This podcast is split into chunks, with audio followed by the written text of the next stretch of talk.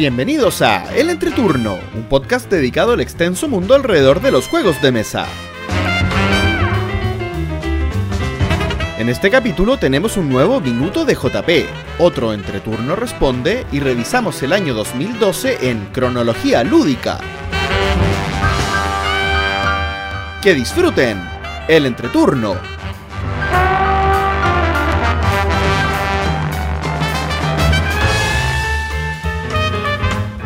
Hola, ¿qué tal amigos? Mi nombre es JP Gloria. Y yo soy Axel. y estamos comenzando el capítulo número 112 de El Entreturno. Estamos grabando el viernes primero de julio el capítulo que saldrá el martes 5 de julio. ¿Cómo están chicos? Bien, contentos, felices. No, sé. Es que no los veo con ánimo, no sé, me, pas- me pasa... Es que ¿Cómo el- que es la lluvia, la lluvia, la lluvia me tiene así. ¿Cómo que no estamos con ánimo? A mí al contrario, estos días casi me he sentido sana gracias a la lluvia. Ha llovido. Mira, de hecho, Han caído cinco gotas. Exagerado. pero Santiago no está preparado. No está preparado. Está, está para- A preparado mí me tocaba, a mí me tocaba trabajar hoy día. Yo tenía que ir a la oficina hoy día. O sea, no, no tenía, pero iba a ir, tenía una reunión y estaba caminando y me tuve que devolver porque tenía los zapatos muy mojados, así que tuve que trabajar desde la casa igual. No, se me olvidó Sí. lo que era caminar con lluvia, así que lo hice. Sí, yo confieso que hoy me desperté con todas las intenciones del universo de ir a comprar frutas y verduras. Bueno, verduras. Eh, me quedé en la cama. Porque se escuchaba un poquito de lluvia. Rico. Es Oh. es esa sensación cuando uno está acostado con lluvia y le decías a tu mamá, mamá, ¿me puedo quedar en la casa? cuando uno está en el colegio. No, no, ¿Nunca no. lo Es que, hicieron? es que no, es que yo vivía en Puerto Montt, JP, ¿te era- imaginas? Si yo le digo eso a mi mamá, Nunca Claro, no. no iría nunca al colegio. No, Esos son pero privilegios de la zona central nomás. esos son privilegios de las zonas que, no- que llueve nueve, nueve días al año en promedio. Oye, mi. Estoy cambiando radicalmente de tema, pero mi, una de mis sobrinas se fue a Irlanda a estudiar inglés y llueve más que en Puerto Montt.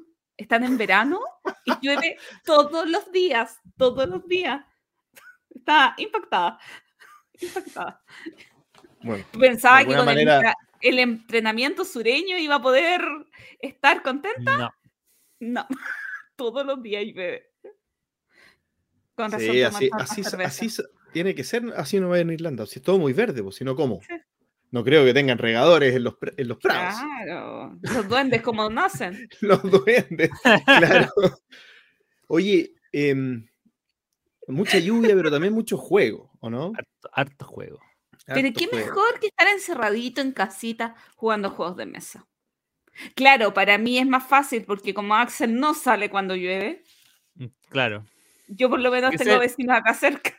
ese es el tema. Eh, claro, tú dices, qué mejor, pero traer la gente a las casas es lo complicado. Sí. Puede ser.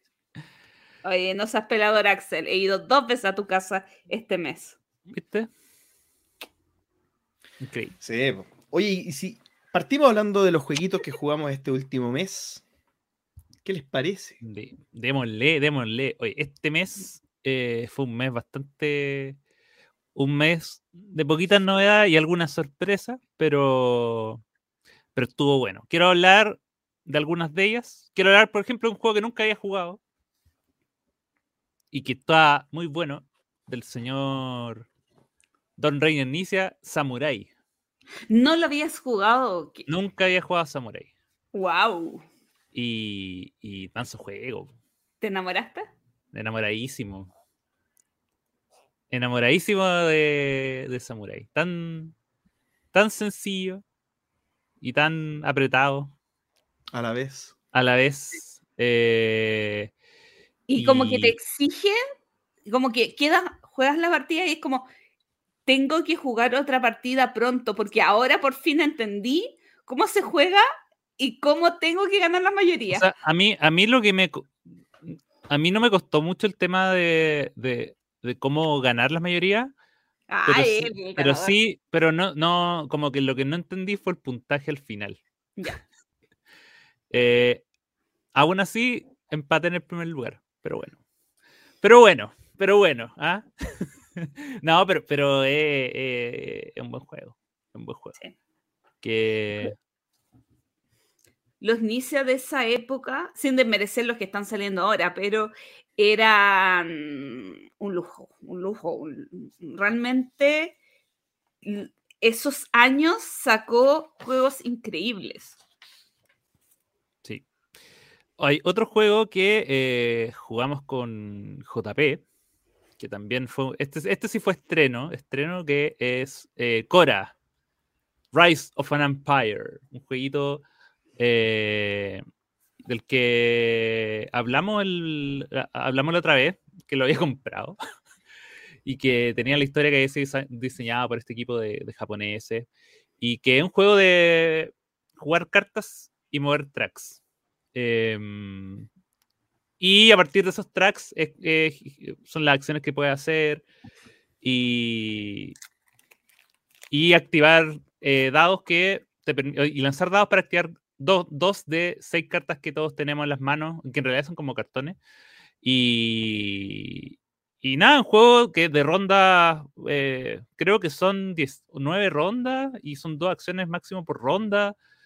Entonces, como un juego de acciones súper apretado y que en, en cuanto como a mecánica es súper...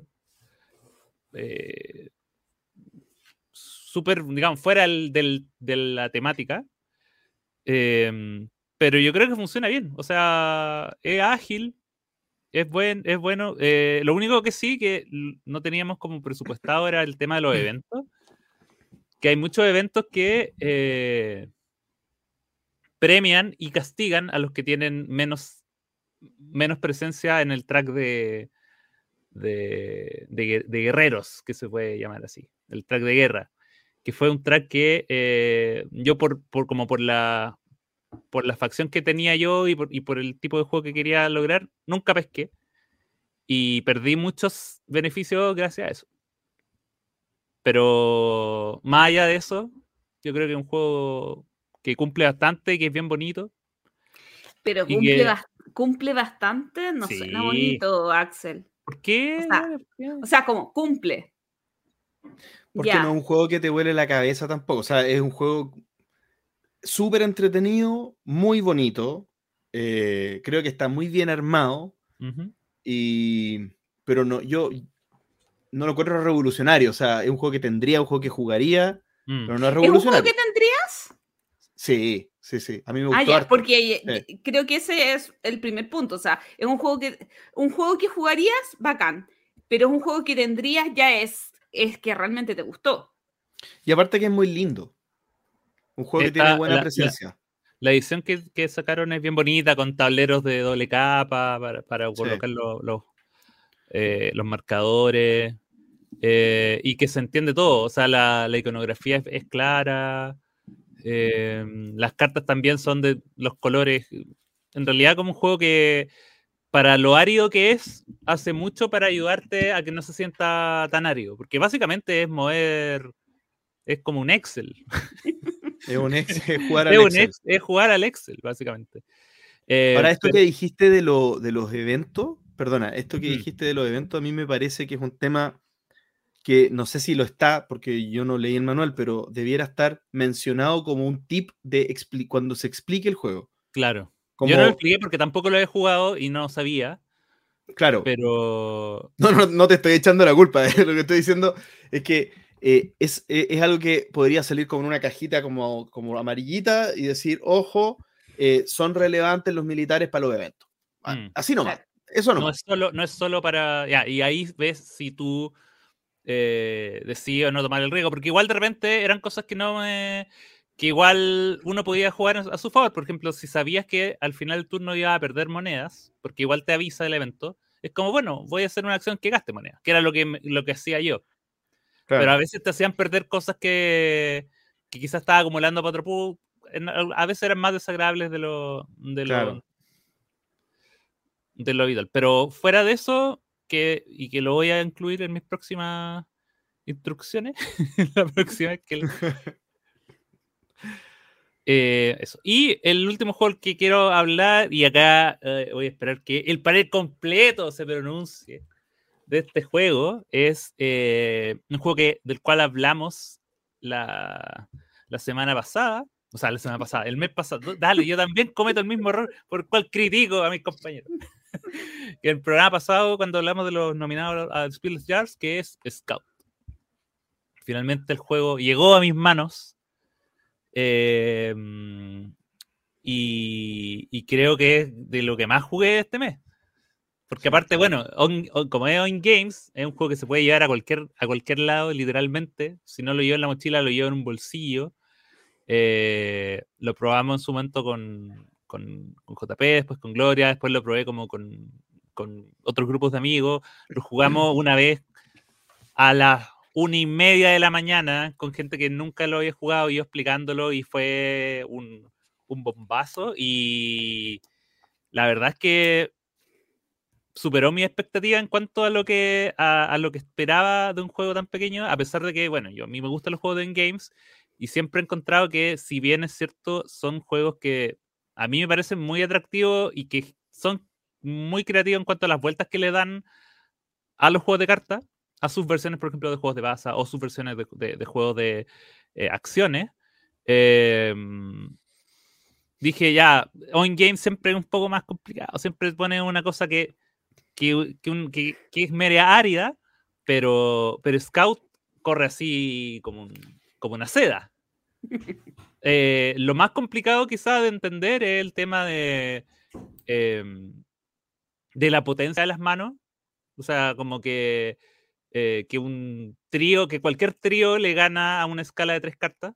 Eh, esas son las cosas. Y el tema de dar vuelta la mano al principio al final, pero eso es muy fácil de, de- de enseñar. Pero el juego fluye súper bien. Eh, lo he jugado de a 3, de a 4 y de 5 y, y también funciona muy bien en todas las la- la- los, los tipos de jugadores, los números de jugadores. Lo único que cambia, yo creo, es el, la- el largo de la partida, pero no es una partida que en ninguno se hace muy. Se extenderá cuánto, 5 o 10 minutos más, pero sigue siendo un juego súper corto. eh, que dan ganas de, de volver a jugar. Y, y que para ser también de un estilo de juego de cartas que es de los ladder climbing, que es como de jugar una mano mejor que la anterior, eh, está súper bueno, está súper, súper bueno. Yo no puedo más que lanzarle flores a Scout y, y quiero saber sus opiniones, aunque yo ya las sé porque... Bueno, Scout, porque como este es un podcast y se graba y va desfasado, dependiendo de cuántos, cuando escuchen este capítulo, ya podría ser el ganador, justo, merecido, del Spiel des Jahres. Si lo escuchan después del 16, ya va a tener un premio a su haber. No sabemos en qué lugar de la caja va a entrar. claro, no sabe, va a ser solamente una medalla. La, la caja va a ser como una medalla, no, ¡pa! que lo tapa todo. Pero no, a mí me encantó, a mí me encantó. Yo, yo quizá tengo ese amor especial por este tipo de juegos de cartas que hasta que me- antes del programa me explicara Axel que no es un juego de basas, sino es un juego de escaleras o de ladders, o Escaleras, como sí, ladder así. climbing, como Ladder climbing.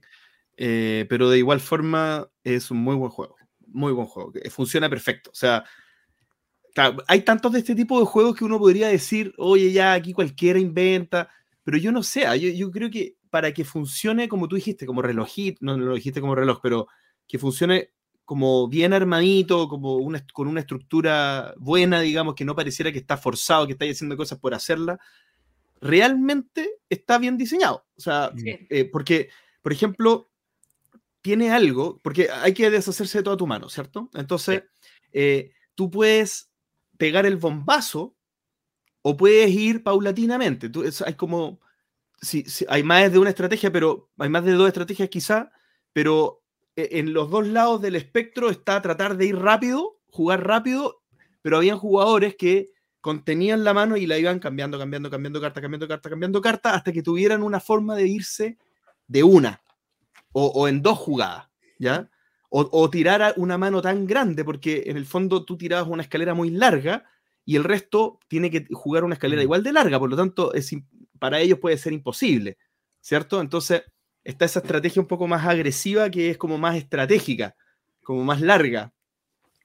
Eh, y uno va leyendo que el otro jugador está haciendo eso, entonces uno se intenta apurar también para que el otro no alcance a hacerlo. Y el Eh, timing del uso del autito. El timing Sí. del uso del Ah, autito. es, es un juego que, que, eh, para, tiene muy pocas decisiones que son importantes. O sea, eh, tien- tienes la primera decisión que es de qué lado va a, a- a jugar tu mano. Si va a jugar con los números de un lado o los números del otro. Em, tienes después la decisión de si quieres ganar, con qué quieres ganar. ¿Quieres ganar eh, con muchas cartas? Porque claro. ¿O quieres ganar con pocas cartas al principio para acumular después una mano mayor? ¿O quieres ganar con varias de una, sabiendo que eso le va a dar más, más puntos al jugador, al siguiente jugador, porque te va, te va a ganar eh, con dos cartas, entonces se las va a llevar él, entonces va a ganar dos puntos. Eh, y la otra decisión, claro, es cuando jugar el- la ficha del autito, que es la que te permite hacer las dos acciones en un turno. Porque por lo generalmente o, o tú o juegas una mano o robas una carta de la mano que está jugada para incluirla en tu mano claro. y, y esa, es la, esa es la principal manera que uno tiene para, para construir cosas porque el, el- la, la principal gracia del juego es que el orden de la mano no se puede alterar. Tú puedes jugar cartas que estén adyacentes. Entonces, por ejemplo, si hay un, si hay, hay un par de ocho y está uno en la, es la primera carta de tu mano y el otro el último, no se pueden jugar. Tienen que estar adyacentes, puede ser al medio y tú las sacas del medio. Y al ir sacando cartas, vas como construyendo otro. Entonces de repente tú de repente quieres jugar una carta baja, pero que está justo entre un trío. es justo la que está o entre dos pares, y jugar esa carta es la única que, que, que, que genera la diferencia entre tener dos pares y un, y un póker, que es una mano fuerte en este juego. Eh, pero claro, ¿cuá- ¿en qué momento puedes bajar esa carta? ¿Sabéis Eh, lo que me pasó con este juego, Axel y Gloria? Sentí que en cada momento había una sensación rica. Desde que te dan las cartas. O sea, es como ya, antes que te dieran las cartas. sí. te- tú decís, ojalá que me toque algo. ya, y te dan las cartas y tú decís, plup. ay, ya, y entonces la decisión de para un lado o para el otro también es una sensación rica. Después empieza el juego y estás viendo lo que va a tirar el otro y si tú vas a poder tirar tus cartas. Siempre la sensación era agradable. A mí me pasó eso, que estaba feliz todo el tiempo. Y aunque perdiera, o sea, de hecho perdí todas las veces. Pero a mí me pasa. A mí me pasa cuando alguien tira una, por ejemplo, una escalera, no sé, de cinco cartas, o un, no sé, un póker de cartas, y tú y estás como, oh, nadie le va a ganar a eso, y es como el placer que genera, como, no sé, entre todos los jugadores ir sacando para que después uno antes le gane justo esa mano, es como, oh, qué bueno. Incluso, claro, cuando colectivamente vamos, ya, sabes que yo no puedo, ya no puedo ganarle, pero, pero voy a ayudarte sacándole esta carta para que para el siguiente jugador sea más débil. Entonces hay como un suer- una suerte de colaboración obligada, porque obviamente nadie quiere que, nadie lo hace para que el, el otro lo gane, pero es para que, para por lo menos que un jugador no se vaya, no te deje a ti sin jugar tus cartas, básicamente. Si en el fondo tú querías tratar de que la- el juego sea lo más largo posible, para tratar de bajar la mayor carta- ca- cantidad de cartas posible, porque todas las que quedan en la mano son puntos negativos.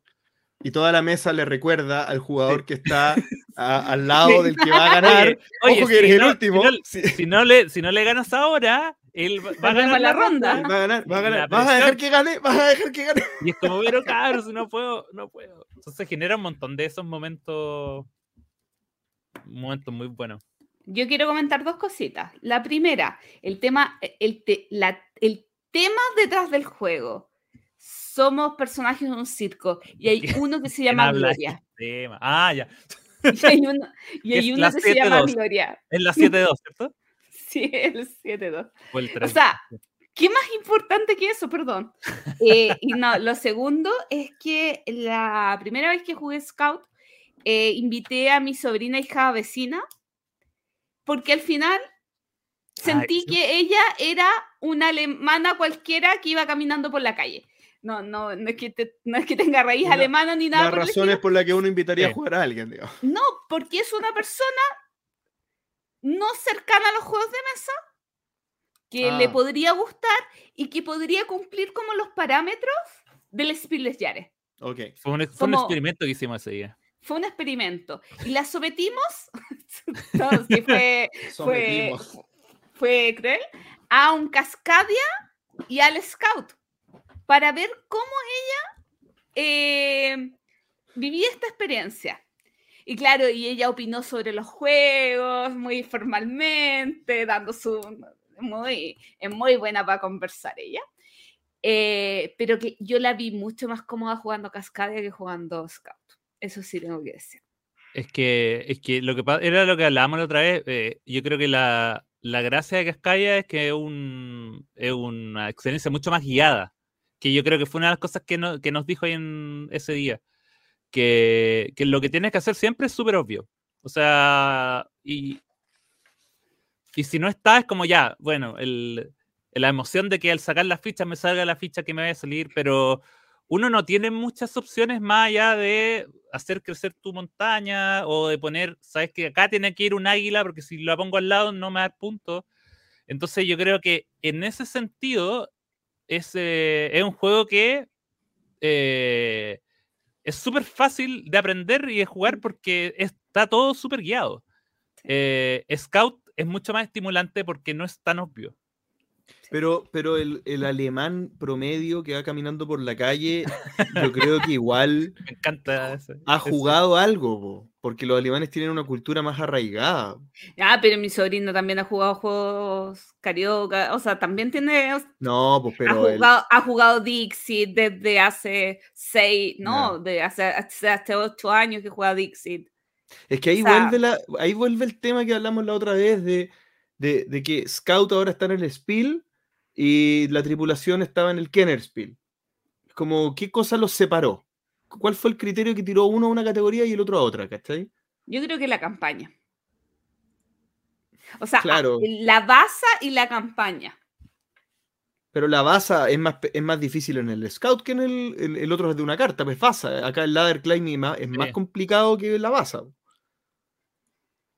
Porque es como una mezcla de Es cosas. como un carioca.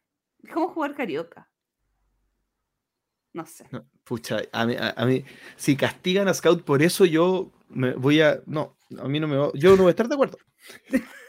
Nunca estamos de acuerdo. Nunca vamos a estar de acuerdo, pero bueno. Yo te quiero, yo quiero comentar, ¿ah? quiero hablar de la versión japonesa de Scout que me llegó de Amazon.jp. .jp de Japón, no, no, no Ah. tengo un dominio. Ah, era una no nueva pyme de, JP. Ah, yo, el nuevo, sí, el nuevo Jeff Bezos aquí presente, Jeff Soto. No, Sí, no, Eh, y recordemos que, y bueno, tuviste que comprar esa porque la otra se agotó. po. tuve que comprar esto porque no sé si la otra existió en algún momento, es como un mito. ¿De ¿Dónde, ¿Dónde estaba? No, no estaba en ningún lado. Oye, bueno, pero sola- ¿por qué las japonesas así no es la de Oink? No, No porque entiendo. es que, es que el, el juego original Scout es mucho más viejo, es el, como Ah. 2016, y lo que hizo Oink fue como relanzarlo. Ah. Sí. Entonces, Y, ponerle, decir, y ponerle temática. solamente decir que me salió cara, pero tenía, por, por unas compras electrónicas que hice en Amazon Japón, mm, tenía hartos puntos, entonces me salió barata, eh, pero debe estar como a 35 dólares, más o menos. Que para, Ahora, que para un juego de cartas es, muy- es mucho. no es tan Y- lejos como todo lo que sale de normal. Los No, pero, pero la, la otra es mejor, eso es lo que quiero decir. He jugado a las dos y la otra es mejor porque estas las cartas no son de los mil, del gramaje apropiado, son cartas delgadas. Ah, y bien. eso no puede ser. po. Mira, puede ser. eh... ah, espérate, voy a, voy a revisar. Y no tiene, Pero- y no tiene eh, moneditas para llevar los puntos. hay que anotarlos en lápiz y papel. Ah. Mm. Malo, muy malo. Y yo creo que es algo que yo voy a tener que empezar a hacer porque voy a, voy a ponerle funda a ese juego. Hay que poner. Bueno, yo voy a tener que enfundar este porque son muy delgadas las cartas, solo por eso.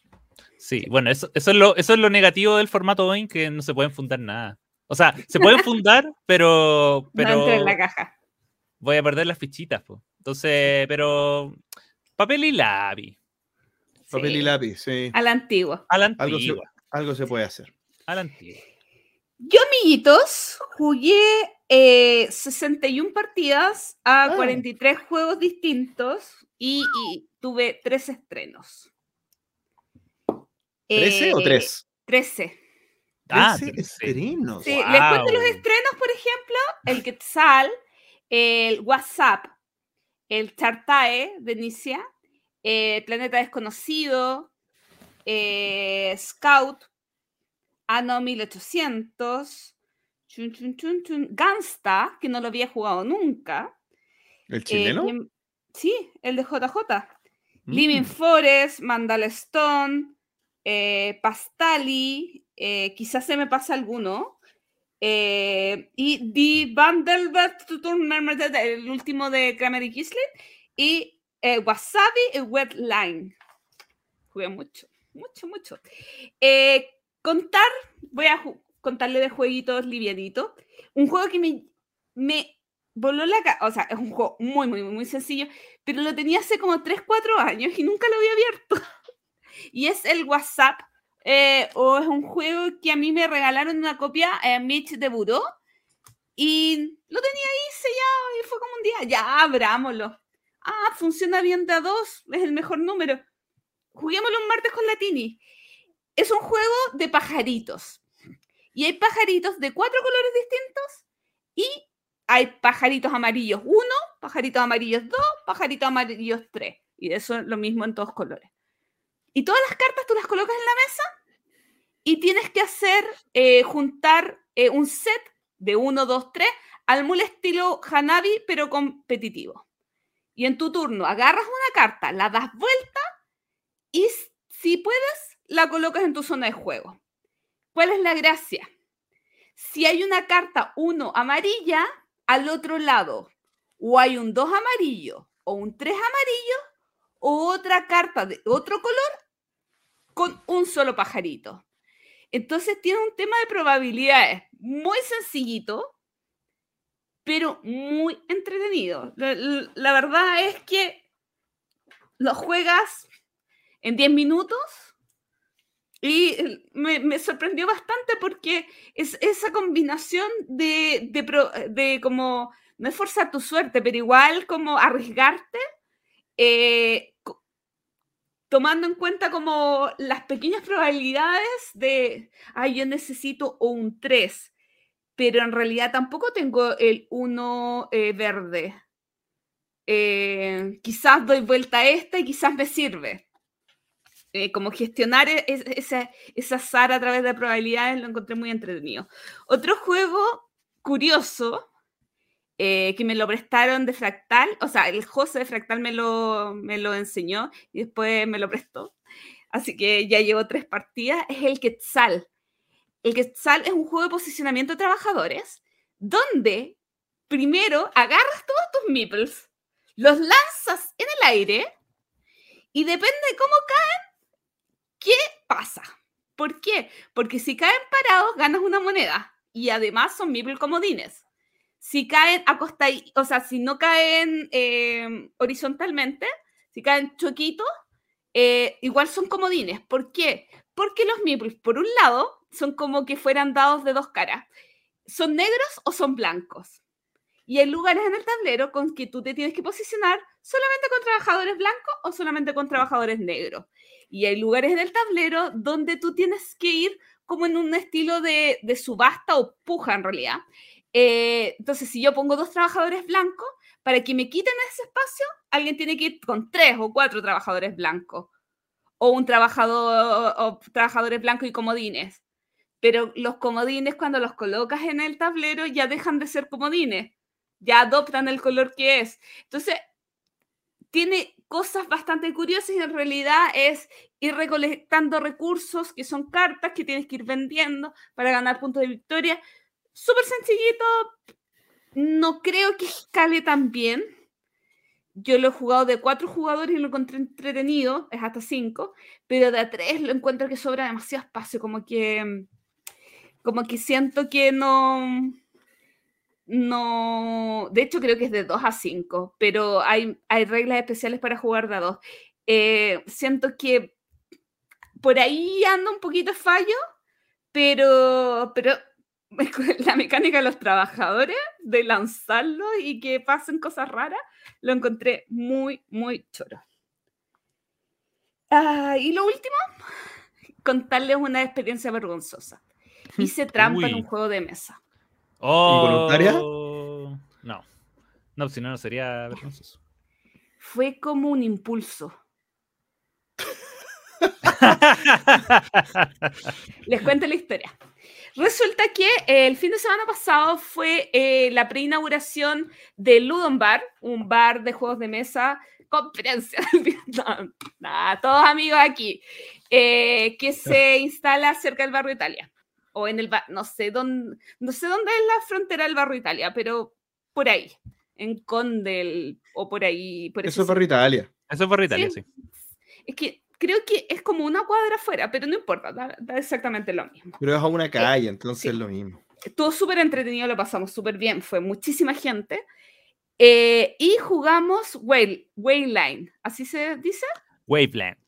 Que es Bueno, lo más eso. parecido a jugar Top Ten. Claro, que es lo más parecido a jugar top 3. Ten- ten- porque éramos muchos jugadores, yo me lo había comprado, o no fue mi copia, pero eh, dije, este es el, es el momento para jugarlo, porque era un party game eh, por equipos que todo, hace mucho tiempo que tenía ganas de experimentar, pero por pandemia eso es imposible. O sea, ni siquiera, o sea, necesito muchos jugadores y éramos ocho, si no me equivoco, en la mesa. Entonces era, es como, esta es mi oportunidad para jugarlo. Y bueno, ¿en qué consiste este juego? Se dan dos conceptos y el jugador que tiene su turno ve en qué nivel está este concepto. Por ejemplo, eh, frío caliente y te aparece en una flechita eh, como mostrando, no un porcentaje, pero como un... ¿Qué tan cerca está de- del extremo, básicamente? Claro, qué tan cerca de caliente o qué tan cerca de frío está. Y ahí tienes que decir una palabra para que el resto de tu equipo adivine. Y el otro equipo, después que tu equipo dio un, un- un- marcó eh, dónde iba, tiene que elegir si ellos creen que es más o menos, a la izquierda o a la derecha. Bueno, la cosa es que estaba jugando eh, con el J de Ludonland y otras personas, pero yo puse la flecha y el J me lo movió. Y yo la moví, y el J me la movió, y yo la moví. Y sin esperar que el otro equipo diera su eh, voto, yo abrí la pantalla. De una manera súper agresiva. No sé por qué lo hice. En serio, alguien se apoderó de la gloria en ese momento. Y marcó cuatro, el puntaje máximo. Fue un momento de éxtasis lúdico increíble. Porque claro, yo había marcado acá, J me lo movía hacia el 3, pero nosotros no teníamos idea. Y yo lo volví a mover al 4 y J lo movía al 3. Yo lo volví al 4 y lo abrí y era una victoria. Era, era el mejor resultado del universo. Haciendo trampa, sí. Pero oh, hace mucho tiempo que no me reía tanto. Probablemente para la gente que no ha jugado el juego no, no- no entienda esta sensación de, de gozo en el alma, pero fue increíble. Gozo en el alma. Es que Wave, Wavelength tiene, yo, siempre, tiene una sensación que es muy como de programa de concurso. Es muy de, ya, y, y como tiene este, la pantallita que se va girando, que uno la puede mover rápido o lento. y si uno la mueve lento es como con, con suspenso. Eh, pero es como ver ahí y ver qué tan lejos, qué tan cerca estuviste. O sea, yo creo, es un juego que si uno la chunta bien, se alegra y si uno lo hace muy mal, también hay risas porque es como, oye, está la, la- la clásica pelea, pero ¿cómo lo pusiste allá? No, pero es que sí. Eh, yo creo que, o sea, para mí es como un excelente party porque siempre genera momentos de, de risa y de júbilo. Así que, aun cuando en tu caso, Gloria, ha sido haciendo trampa, lo cual, no sé. No sé. De todas maneras, técnicamente no fue, o sea, fue más o menos, porque el otro equipo hubiera dicho derecha o izquierda, no iba a recibir Igual- puntaje, Igual perdía. sí. porque tuve puntaje perfecto. Ah, Ah. eso. es que todavía me acuerdo y me mato de la risa. Bueno, mi turno. Em, Voy a hablar de dos jueguitos. Se hablaron de un par que, que quería mencionar, así que voy a, irme con un juego que, de un diseñador que me, que me gusta bastante, eh, que se llama Shem Phillips, y un juego que se llama Paladines del Reino del Oeste.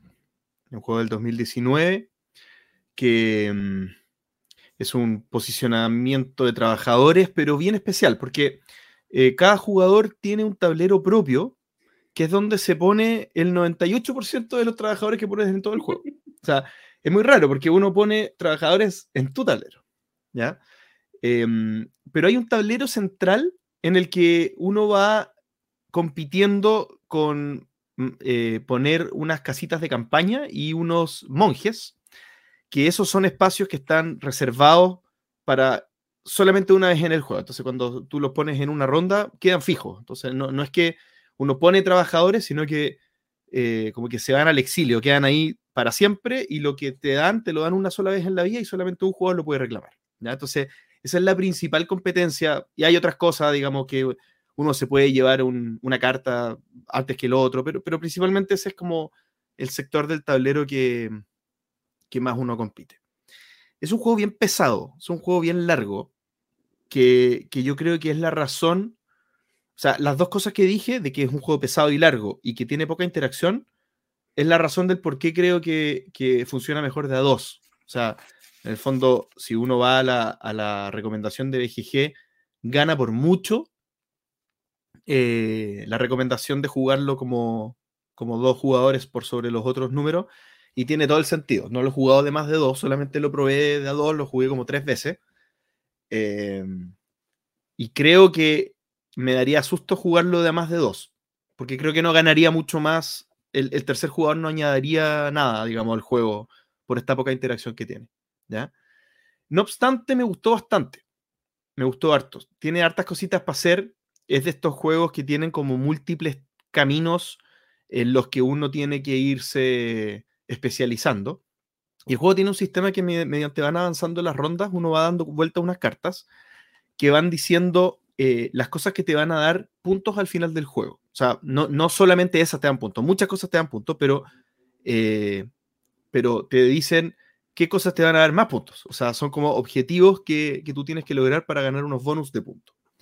Entonces, al no dártelo todo, todo al tiro, o sea, no, te los dicen eh, todas esas cartas al tiro, sino se va avanzando las rondas y ahí uno va descubriendo cuáles van a ser los bonus. Entonces, la estrategia no está clara al principio.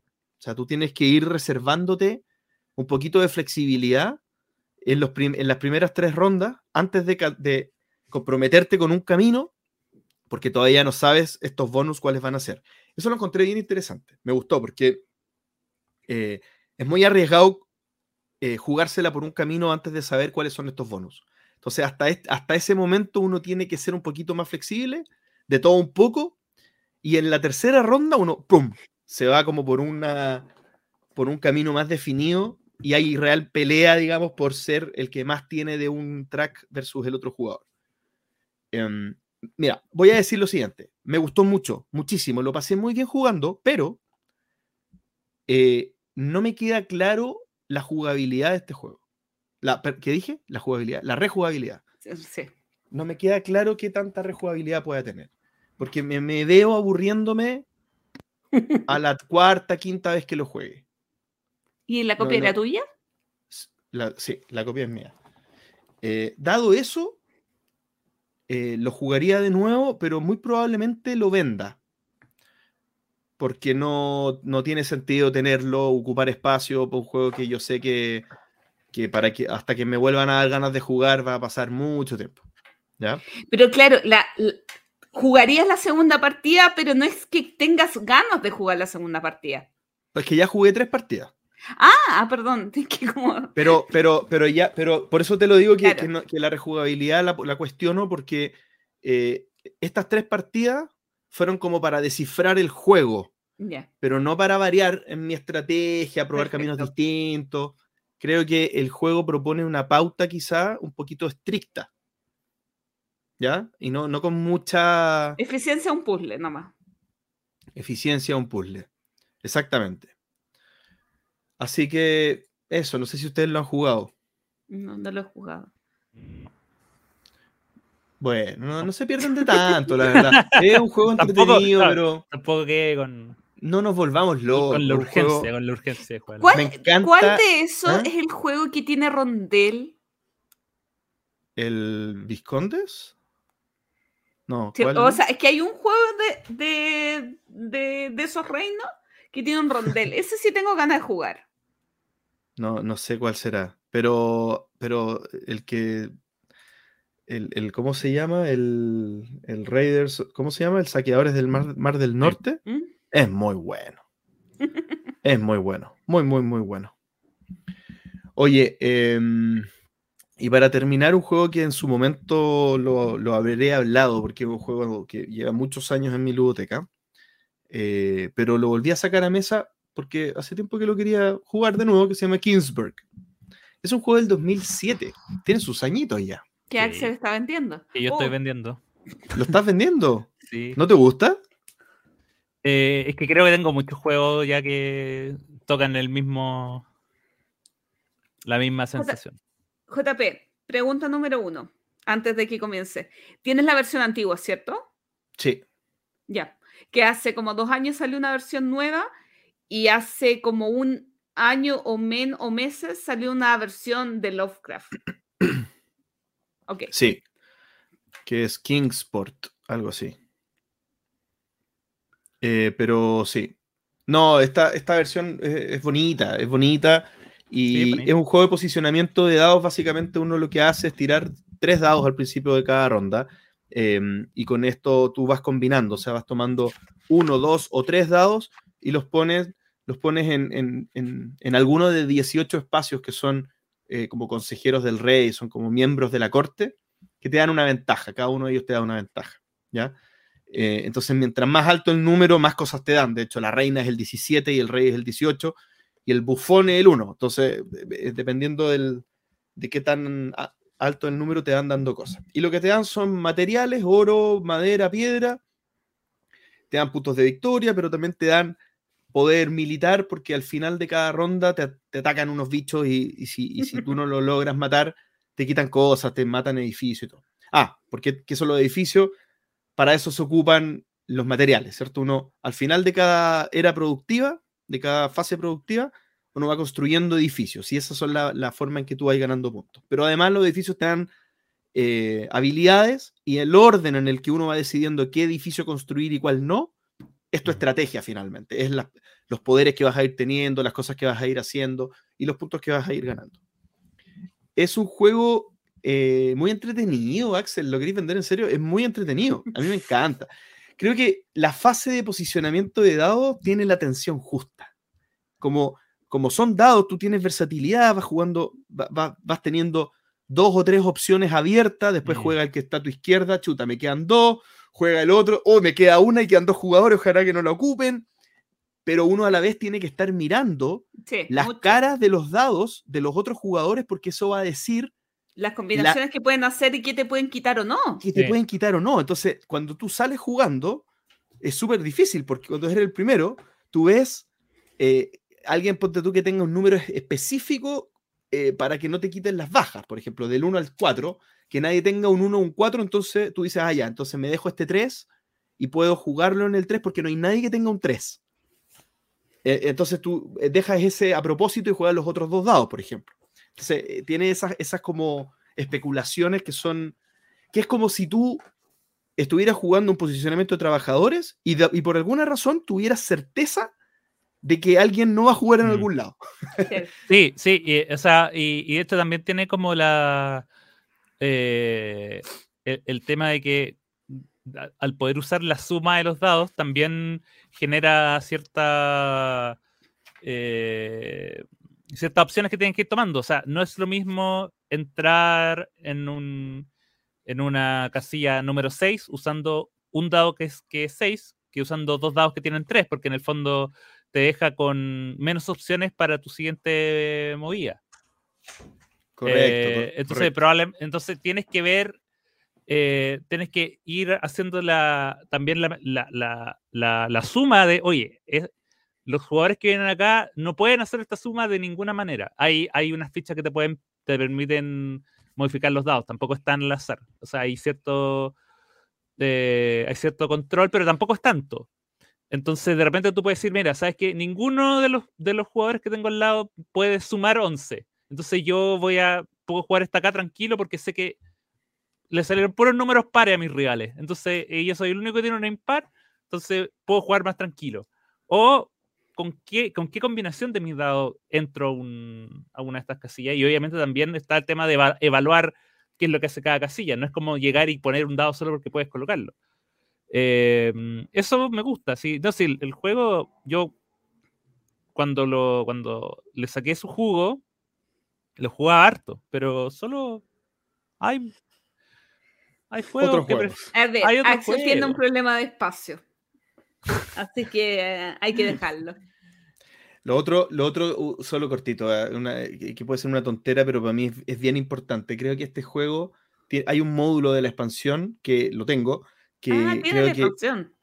sí, que mejora demasiado, mejora muchísimo. Y es el módulo, de hecho es el único que ocupo, los otros no, casi no los ocupo, y es el de los militares. Eh, lo que hace el módulo de los militares es que eh, en el juego normal uno lo que hace en la última ronda, en la última fase de un año, digamos, de una, de una fase, digamos, de un, ¿cómo se llama? De una, ah, de un año, son cinco años. Son años, eh, uno tiene que tirar un dado blanco, cada jugador tira un dado blanco y esas son las fuerzas que se suman. No sé si es cada jugador o, es un dado para todos, pero creo que es cada jugador hay que tirar un dado blanco y eso se suma a tus fuerzas militares que lograste juntar en el, en el año. ¿Ya? Entonces, un dado de seis caras, o sea, te puede salir uno, te puede salir seis. Entonces, es, es, demasiada la variabilidad. Ya, lo que hace la expansión es que te dan seis fichas eh, para los cinco años, te dan seis fichas que van entre el 0 y el 4. Y lo que hace es que tú en la leva, digamos, justo antes del ataque de estos, de estos bichos, tú escoges una de estas fichas boca abajo. Todos los jugadores hacen lo mismo. Y después, un, dos, tres, pum, se dan vuelta y ese número es el que tú le sumas a tu, a tu fuerza militar. Exactamente. Entonces, eso es como si tú tiraras el dado. Entonces, lo que al final del año 5, cuando uno ya va a puntuar, como eran seis fichas, te queda una. Y si tú te guardaste el 4 para el final, son cuatro puntos de victoria. Entonces, es súper bueno porque si tú gestionaste bien tus militares y te lograste dejar el 4, suele pasar que ese 4 te hace ganar. Porque eh, eh, los juegos son bien cerrados, entonces son, hartos puntos, 4 puntos.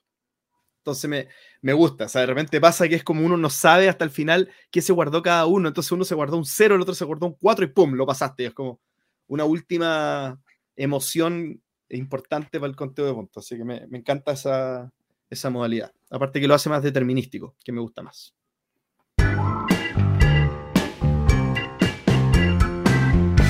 el minuto de JP. Que soy yo. Que soy yo. Yo sé que esperaban que dijera eso, que siempre decía lo mismo, pero ahora no lo quería decir. Pero Gloria lo dijo por mí. lo que son las tradiciones, que ya después de, más de 100 capítulos uno tiene tradiciones. El minuto mío, y en el minuto mío quiero hablar de, de todos los procesos que nos han acompañado desde que comenzamos el podcast. Y lo digo bien en serio.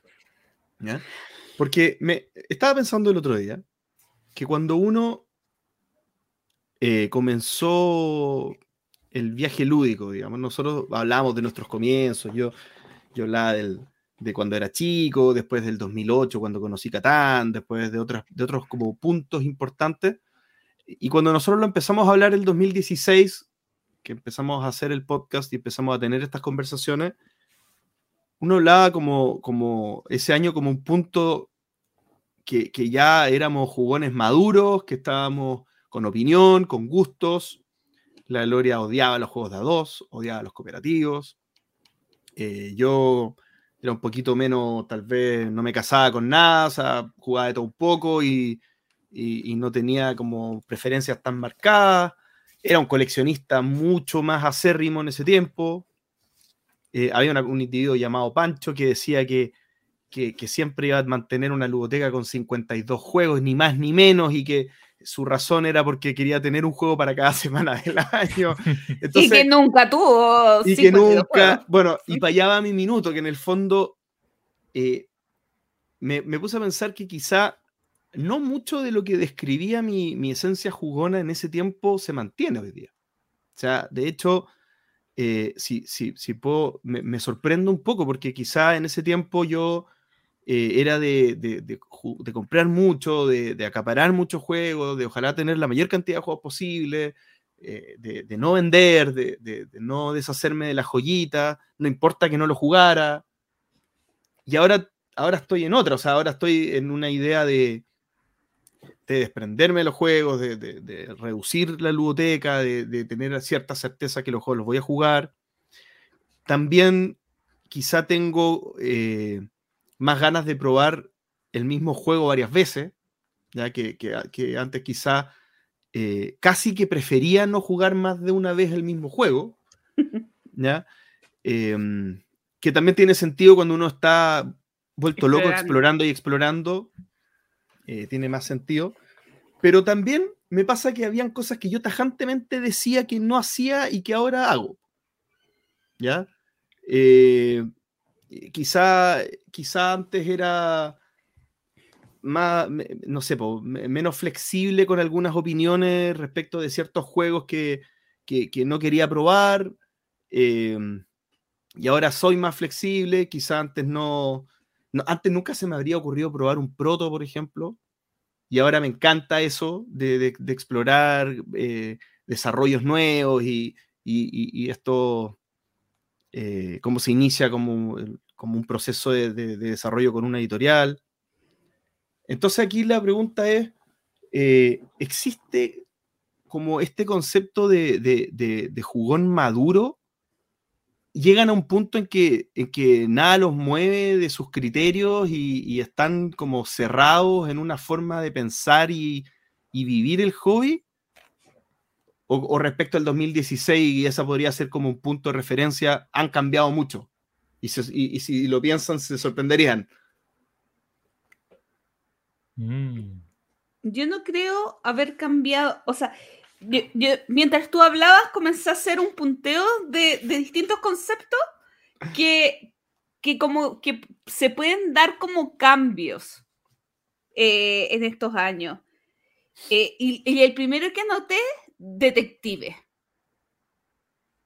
Y yo creo que quizás a algunas personas les pasó con el concepto legacy o con, o con algún otro como quiebre dentro de ciertos parámetros. Yo descubrir detective me cambió, em, y, con el juego, eh, con el grupo que jugué también, me cambió mi perspectiva de qué cooperativos me gustan. Y porque en general a mí no me gustan mucho los cooperativos. Pero en, este, en estos juegos de investigación encontré un nicho que yo antes, en 2016, no conocía, que lo conocía por las series, o sea, no, que no estaba relacionado con los juegos de mesa. A mí me gustaban las series de detectives, pero no estaba asociado a este mundo y fue algo, una experiencia que me cambió, que me gustó. Después anotaba que ahora juego más que antes, que eso es muy raro, pero no importa. Eh, pues cuando uno cree que llega como a, no, sé, si madurez lúdica, pero como al mejor momento de la historia o al peor momento de la historia, siempre puede haber un mejor...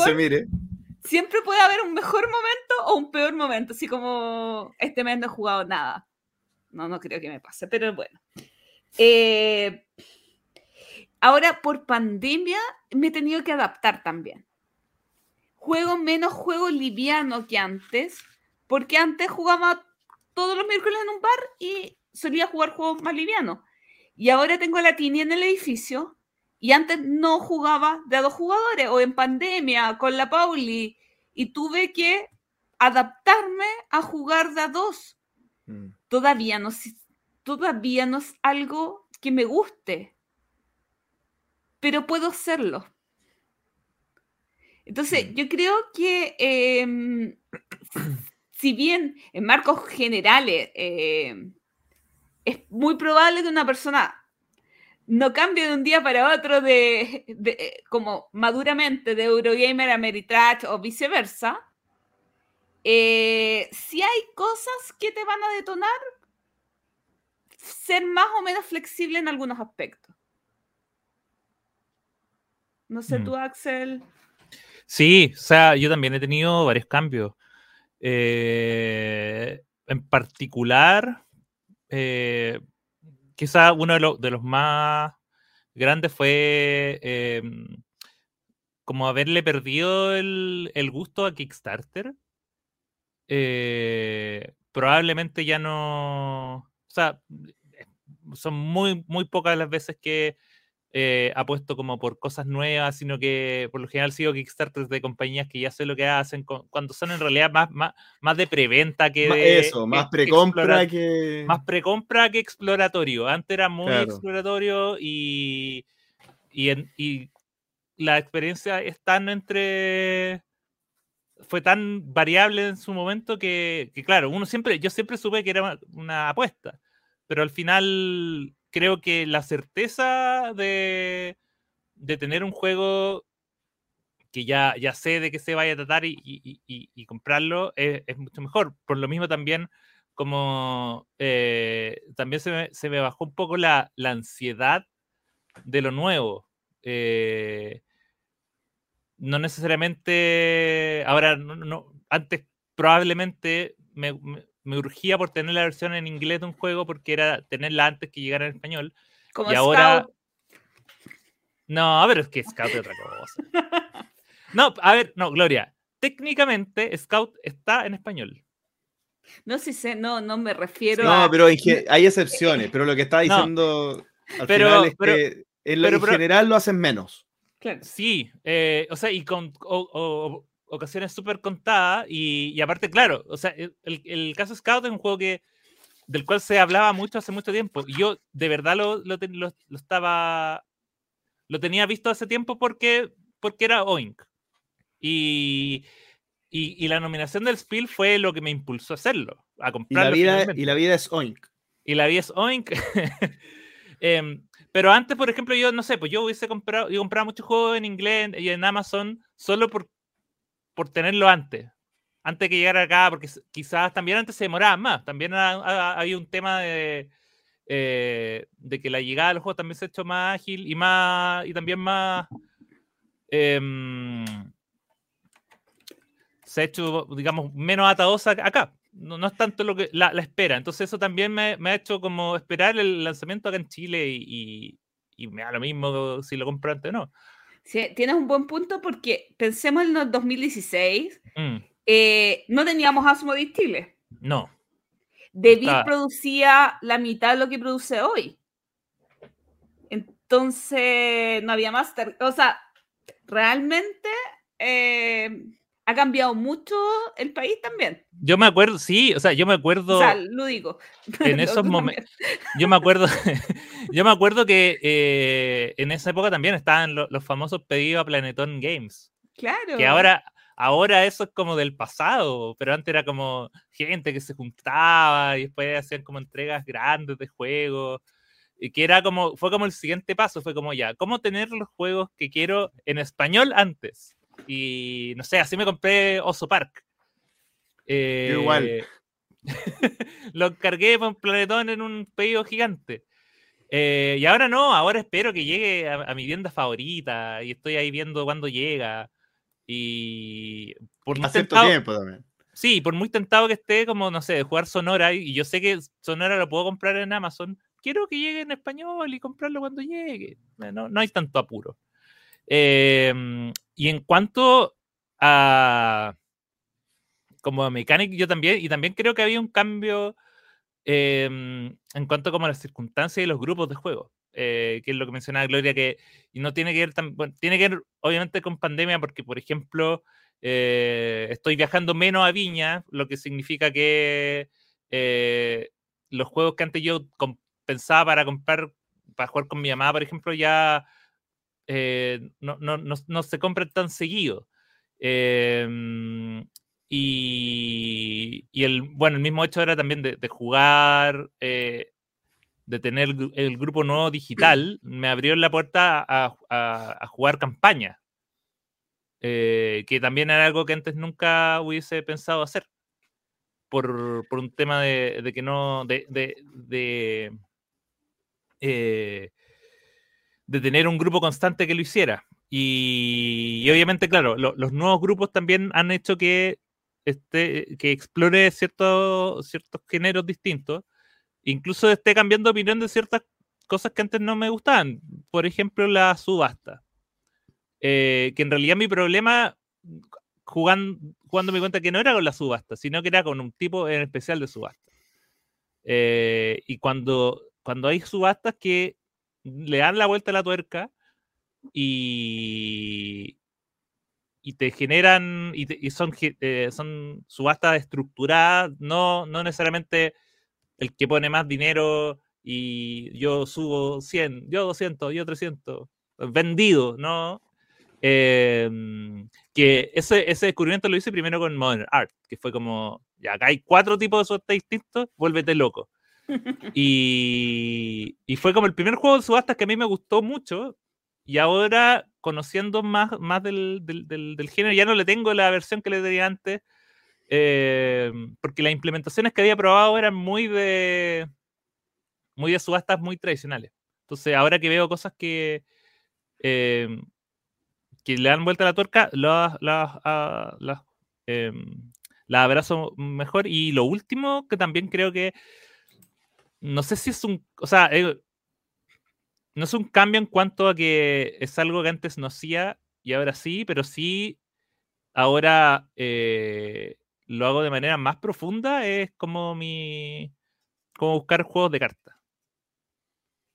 Eh, ya no tanto el de tablero, o sea, obviamente siempre está, pero la cartita me llama. La cartita hoy es más importante que los, era como lo que en su momento fueran los dados que yo partí acá Sí. siendo muy fan de los dados, sigo siendo fan de los dados, pero ahora dame más cartitas. Sí, Dame me- me- a- cartitas. A, mí me- los escucho, claro, y yo creo que, que- que tal vez a mí me pasó algo más como profundo, o sea, profundo, así como más grande, digamos, en el sentido que yo tal vez disfruto el hobby de una manera diferente a como lo disfrutaba el 2016. No menos, lo disfruto diferente. Eh, eh, eh, y va más por el lado que decía Axel de, de, por ejemplo, la, el ansia por la novedad para mí era terrible. Yo era de los que tenía Mm. siempre por lo menos una lista de 10, 15 Kickstarter en, en fila. Y es una locura. O sea, uno lo- después lo pensaba, o sea, no después, o sea, eh, eh, previo a este minuto lo pensaba y es como. eh, eh, eh, raya en la, en, la, en, la locura, o sea, está mal. No sé si está bien. ¿Ya? Entonces, claro, y quizá hoy día yo tengo, por ejemplo, muchas ganas de, de jugar a Ark Nova, pero no voy a viajar para irme a comprar. Yo antes lo habría hecho, yo antes habría hecho, habría visto cómo hacer para poder conseguirme el Ark Nova y yo ya lo tendría. Lógico que ya lo tendría, o sea, ya estaría, ya lo habría jugado. Sí, y, y- y lo hubiera comprado en inglés y después en español de nuevo. Y lo hubiera comprado en inglés y después me hubiera dado lata, claro, que que el otro lo tenía en español y me lo hubiera comprado de nuevo y habría sido una ridiculez. Eh, y, y- mi pregunta acá es, ¿me está pas- eh, ¿cuánto de esto está pasando? Porque ha- hay algo que en algún momento hablamos también y era preguntarnos si había una burbuja o no de los juegos de mesa. De si había como un, un boom que podría haber explotado.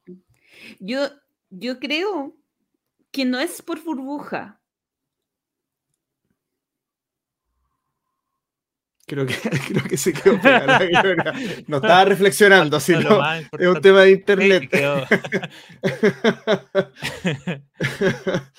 Va- vamos, a, vamos a un corte, ya volvemos. Vamos a un corte. Tú, tú.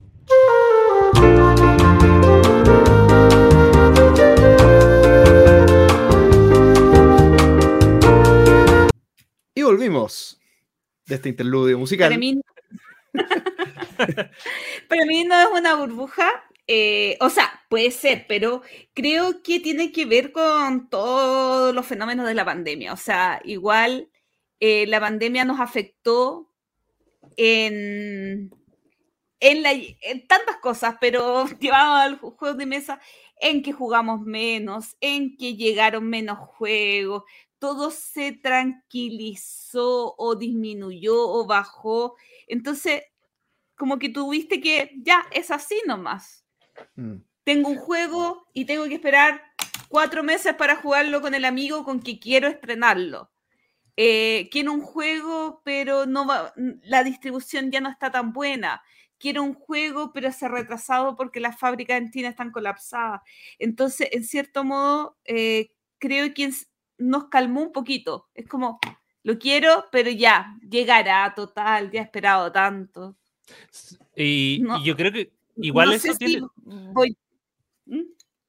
que igual eso tiene, es muy importante y, que yo creo que ni siquiera tiene que ver con la pandemia, sino que tiene que ver con, con la misma madurez del mercado y que, y que es que hoy en día tenemos muchas más certezas de las cosas que llegan, de cuándo llegan, de si alguien las va a traer o no. Mm. Eh, independiente de no saber el momento exacto en el que va a llegar, sí sabemos que X compañía va a eh, em, localizar un juego y, y, hay que esperar a veces. Entonces, cuando partimos, esto, eso era, era una lotería muchas veces. Sabíamos que de repente llegaban ciertos juegos, otras veces no. Eh, si se iban a localizar o no. Eh, no, estaba la cercanía de las mismas, digamos, editoriales como para eh, contar con esa información, porque probablemente tampoco sentían que había gente a la que le importara. Eh, pero ahora tenemos esa, información y eso yo también siento que, como que calma un poco. El hecho de que, de que como el mercado haya madurado, hoy tenemos más información que antes sobre eso y eso también nos permite también bajar los niveles de ansiedad y, tener esperas mucho más saludables. Sí, cada vez esto va a ser más profesional. Em, me, lo imagino desde el lado de la editorial. Em, en un momento es el juego se edita en alemán, la editorial va a la Spiel, lo, se lleva una copia, lo prueba y al mes siguiente eh, avisa que lo quiere. Ahora, mucho antes de, los lanzamientos, prueban los prototipos, a veces incluso ingresan en la primera, en la primera tirada al juego internacional. Entonces, creo que se han acelerado mucho más esos procesos también. Mm. Lo cual nos hace decir, ¿para qué lo quiero en inglés? ¿Para qué lo quiero en alemán? Lo espero en español. Yo, creo que eso ha hecho también que, porque salen muchos juegos, igual sigue pasando, entonces yo creo que eso termina, termina, yo no creo ser el único que le pase eso, que, que, que, que, el hype total que uno vive en el año ahora es menos. Es como, mm. ya, ya no, no hay, el culto de lo nuevo va bajando, bajando mm. cada vez más, porque en el fondo ya no te, ya no te impresiona tanto el hecho de que salgan todo el tiempo cosas nuevas. Uno sabe que si algo tiene que llegar a ti, va a llegar. En el fondo, eh, no, tengas, no tengas miedo, que vas a conocer aquellos juegos que te van a volar la cabeza. O sea, no, no. Y quizás ya no quieres estrenar tu copia. Ya ni siquiera tiene que ser tuyo. Y, eh, que antes tal vez sí. Por un tema de coleccionismo y otras cosas. Así que, bueno. o sea, si lo pruebo, si me gusta, me lo compro, pero. Y si, y si lo tiene alguien de mi grupo de juego, tal vez tampoco importa. Mm. No, nunca tanto. A papi sí. A mí ahora no me compraría juegos que sé que siempre voy a jugar con el mismo grupo y que lo tiene otra persona, por ejemplo. No, si lo tiene Axel, me lo ah, Igual me lo eh, sí, pero, que también tiene que ver con, obviamente, con, con la con la masividad y, con, con, el hecho también de ir conociendo más personas, eh, que también ha abierto las puertas a eso. O sea, yo antes también tenía el, como la responsabilidad, entre comillas, o el, rol de comprar los juegos porque mi círculo con el que jugaba era muy chico. Entonces nadie más lo hacía. Y, y ahora eso se ha, ido variando. Claro. Entonces esas cosas también a uno hacen que no esté eh, pendiente tanto de... Eh, o sea, igual uno siempre está pendiente de las, no sé, las cosas que salen en Spiel, y, los anuncios que hacen, no sé, en todas las ferias del mundo, eh, que suben en redes sociales, los, eh, autores que uno sigue. Em, pero, pero yo también coincido que es una, es una búsqueda mucho más, más, más calmada. Y, y que no tiene que ver necesariamente con un tema, yo no siento que tenga que ver con un tema de que eh, de que sea menos interés, yo creo que por el contrario. Eh, pero sí tiene que ver con un tema de, de, de saber que lo, lo que hemos estado hablando, o sea, no hay por qué probar el juego la semana en la que llega. ¿cachai? O sea, yo creo que es muy distinto. Y, y esto es algo que sí, esto es algo que sí siempre he sentido, pero creo que ahora lo pongo mu- mucho más en práctica que antes. Que quizás la gracia del- del- de los juegos de mesa, a diferencia de otras formas de expresión, es que los juegos de mesa no te los pueden spoilear. Eh, no hay nada, o sea, si, si JP llega y me cuenta cómo fue su experiencia jugando un juego que yo no he jugado, no es como, oh, pero me arruinaste. eh, ya no quiero jugar. Envidia, existe la envidia. No, pero, pero, pero, pero no es como. No es como cuando alguien te va y te cuenta una película y te cuenta la historia Claro. de la película y es como, pucha, me quitaste algo. Quería descubrir eso por mi parte. Si JP me habla de un juego y me dice, mira, sé que lo mejor es cuando uno va y, y hay unas cartas que te permiten, eh, no sé, robarle cosas al rival. ¿Ya? Eh, eso es información que me decir, pero no es como que al habérmelo contado yo ya lo experimenté. Eh, probablemente eso es lo que me va a hacer que yo lo quiera jugar o no y experimentarlo por, por- mí. Entonces, al no ser spoileables, en realidad no hay un, apuro tanto por, eh, por jugar, salvo eh, quizá, no sé, el, la, la responsabilidad que tenemos como, como podcast, ¿cachai? De, eh, de jugar, de tener contenido nuevo del que, del que probar, porque obviamente si, si nosotros en un momento decidiéramos, ya sabes que no vamos a jugar nunca más un juego nuevo, porque estos son los únicos juegos con los que ya nos vamos a quedar, pucha, que fome. ¿Para qué hacer la sección? Oye, ¿qué jugaste este mes? Bueno, lo mismo, los juegos que ya, los 10 juegos que ya decidí que, voy a jugar. Entonces, claro, obviamente también eh, hay un tema de, de- Te sientes presionado por el podcast para jugar. me siento presionado. Eso, Es eso es una- otro tema de la semana.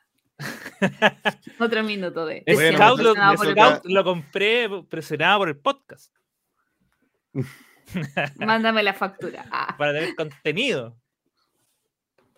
Bueno, me toca decir si me doy por respondido. Me sorprendí un poco, pensé que me iban a decir otra cosa, la verdad. Esperaba ¿Qué más cambio. Esperaba más cambio. Esperaba que, Pero- me, que, que iba a haber alguna. Pero JP, es que te, te reabro el tema un poquito. Quizás tú desde afuera si notas cambio en nosotros. Puede ser. A mí me llama la atención. Sí, Cosas un poco. que Porque, no claro. Porque puede ser que nosotros percibamos algunas cosas, pero desde afuera se perciban otras. Por eso, por eso ah, te reabro la pregunta hacia ti. Por ejemplo, en ti, Gloria, me parece que quizá e- e- eres más abierta hoy que antes. Me parece que antes eras más como estricta con las cosas que, que, que decías que no te gustaban.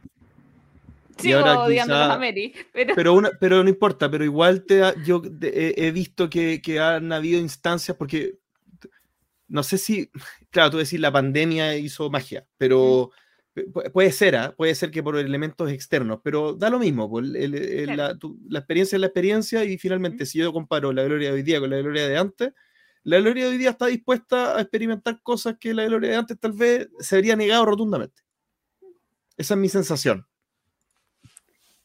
pero no, no de o sea, no de- sí experimentar, pero no de fondo que me llene. E- Ese es como el concepto. No, de más, O pues, sea, de más, puedo pero, jugar de pero yo dos, creo pero que... no me llena como jugar Pero yo no, he dicho de- que, yo no he dicho que hayan cambiado tus gustos. Claro, Pero es parte de ti cambió. Sí. No tus gustos, pero Claro. algo de ti cambió. Que es parte de ti también. Pero eso sí que eh, yo creo que. está todo digital. Yo, por ejemplo, eh, con la Gloria también he notado que cada vez tenemos menos gustos parecidos. Oh, Oh. Esto ha sido como. cada vez la, la Gloria me rompe más el corazón. Cuando digo, uy, qué buen juego, y la Gloria, uy, ah, qué fome, me lateó. Cada vez más, Ah. es más frecuente. Ya, pero no ibas a esperar que me gustara Dune Imperium. No, pero tierras bajas, Gloria. Mira. Es semi cooperativo, Ya. tierras bajas. ¿Viste? Bueno, contestado al minuto. Contestado. Eh.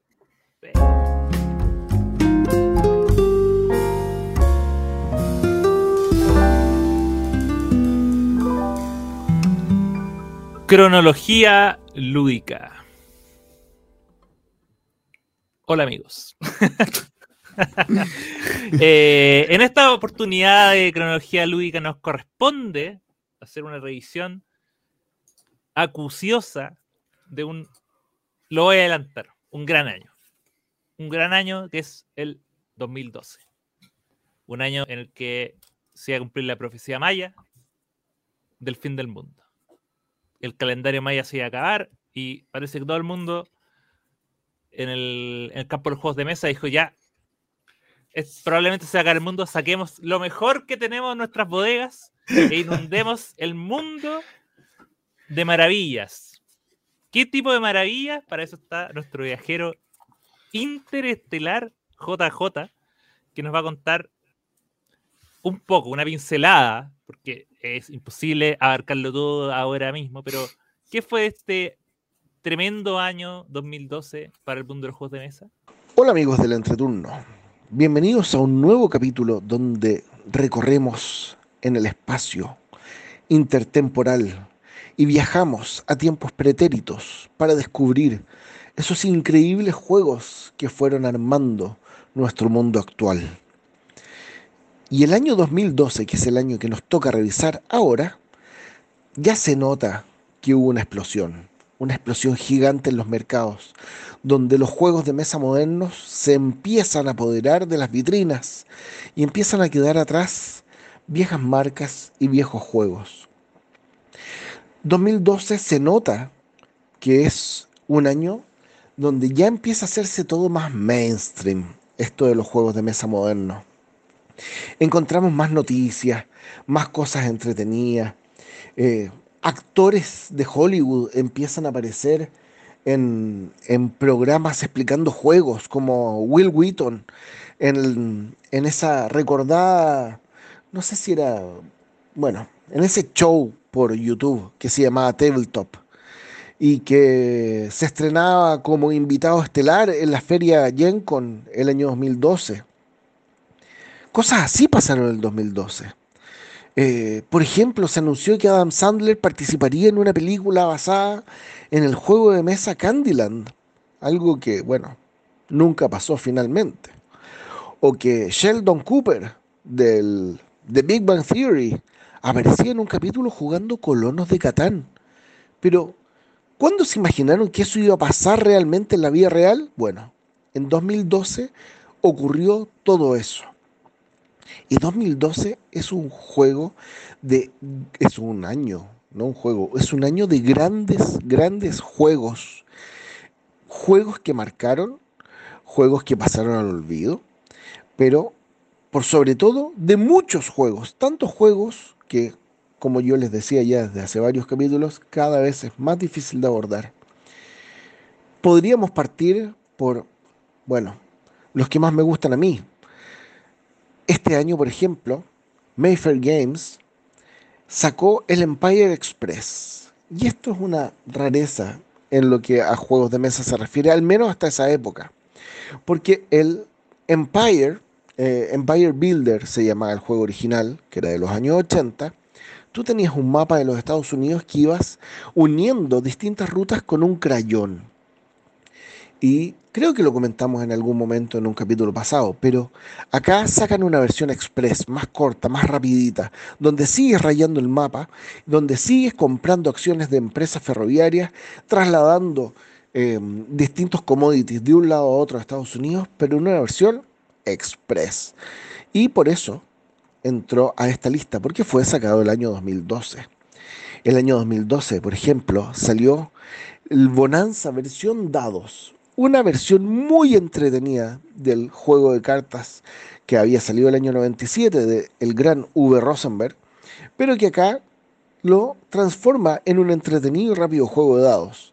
Imposible de olvidar ese gran Wurfel bonanza. Pero si nos volvemos a lo que habíamos hablado atrás, habíamos hablado de Will Wheaton, ¿no es cierto? Will Wheaton, este actor estadounidense, apareció en la serie Star Trek y en enero del año 2012 se anunciaba el Star Trek Catán, que venía con cartas de personajes para el Capitán Kirk, Spock, McCoy y cada uno con un poder especial. El juego en la práctica era lo mismo que el Catán, pero bueno, con esta máscara que le da un toque espectacular. Así las cosas, 2012 avanzaba con peleas grandotas en el mundo de, los, de las editoriales, porque Heidelberger, una de las mayores distribuidoras de juegos en Alemania, se deshacía de Pegasus por un comunicado de prensa diciendo que no lo iban a distribuir más. ¿Qué cosas? Pegasus después se pegó un salto múltiple cuántico y empezó a vender como loco. Yo creo que hasta el día de hoy se arrepienten. Fue un año de muchas peleas, déjenme decirles, porque Fantasy Flight Games publicó un juego que se llama X-Wing, que ocupa eh, la mecánica central finalmente de un antiguo juego publicado por ellos mismos que se llama Wings of War, eh, donde unas miniaturas que ibas poniendo en un tablero, eh, las ibas direccionando y haciendo que pelearan con otras naves. Em, ellos tomaron ese juego, eliminaron al autor, Andrea Angiolillo, y pusieron a otro autor, que quién sabe quién es, eh, y hicieron esta versión basada en Star Wars. Fue la pelea del año, se tomó todos los vlogs. Y bueno, fue bien maletero por parte de Fantasy Flight. Así que acto seguido, eh, André Angiolillo eh, fundó, o ya lo había hecho, no, no sé, la editorial Ares en Italia, y sacaron Wings of Glory. Ya no Wings of War, Wings of Glory. Y eh, que viene a tomar las mismas mecánicas del Wings of War que él alegaba como suyas, y eh, le da un nuevo aire a su franquicia.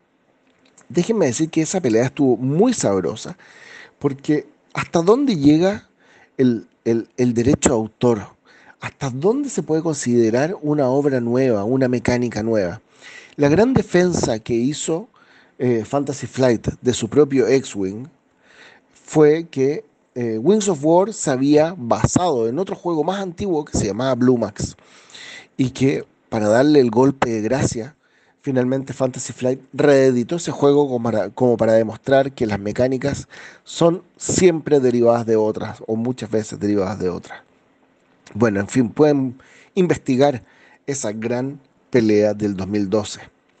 En 2012 se publica Mice and Mystics, que fue eh, el primer juego que sacó la editorial Más que Oca en España, una gran editorial y que tiene muchos juegos que uno debería tener en su colección. Fue el año de Las Vegas, un entretenido y liviano juego de dados publicado por Alia y diseñado por Rudy Gerdón. Si alguien no lo ha jugado, ahora están vendiendo una versión ultra deluxe, medio carosi, eso sí, eh, que es, bueno, Las Vegas Deluxe, que incluye parte de la expansión que sacaron después, que era Las Vegas Boulevard, pero es un juego de dados entretenido, familiar, rápido, sensacional. Yo se los recomiendo, pero a ojos cerrados. El 2012, bueno, como les decía, son muchísimos juegos. Android Netrunner, que es la reedición del Netrunner clásico, este juego, bueno, eh, tipo TCG de cartas coleccionables, pero que en este caso lo hacen cerrado.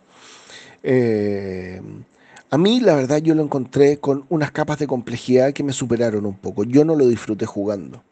Así como también no disfruté jugando Terra Mística, otro de los grandes juegos que eh, salieron ese año.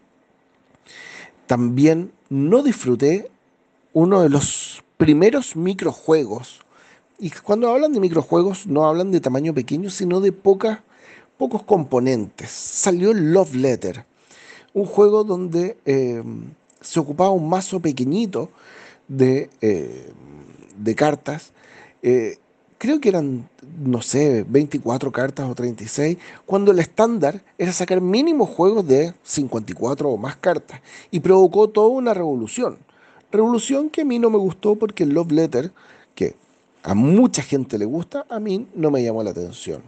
A mí el que sí me gustó de ese año fue Sol King, el, el juego del calendario maya. Hay gente que ha pintado el mecanismo plástico que viene en el tablero que uno gira eh, y los ha dejado maravillosos. Es un juego cabezón, sí.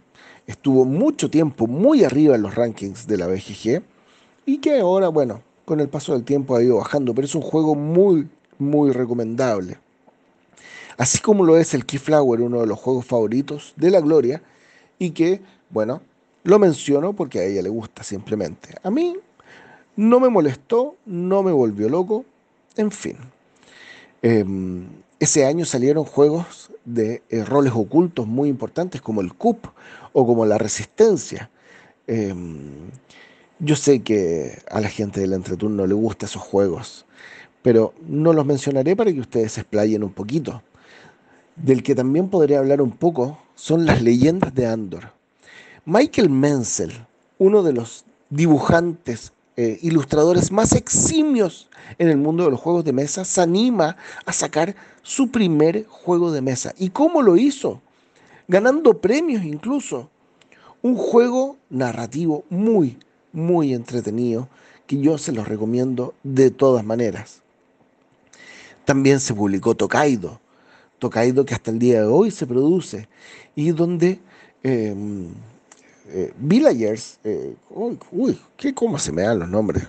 Eh, estas personitas van viajando en este camino a través de Japón y que van visitando lugares y tú te puedes adelantar mucho en el camino, saltándote otros espacios, pero tú no vas a volver a jugar hasta que el resto de los jugadores te alcancen.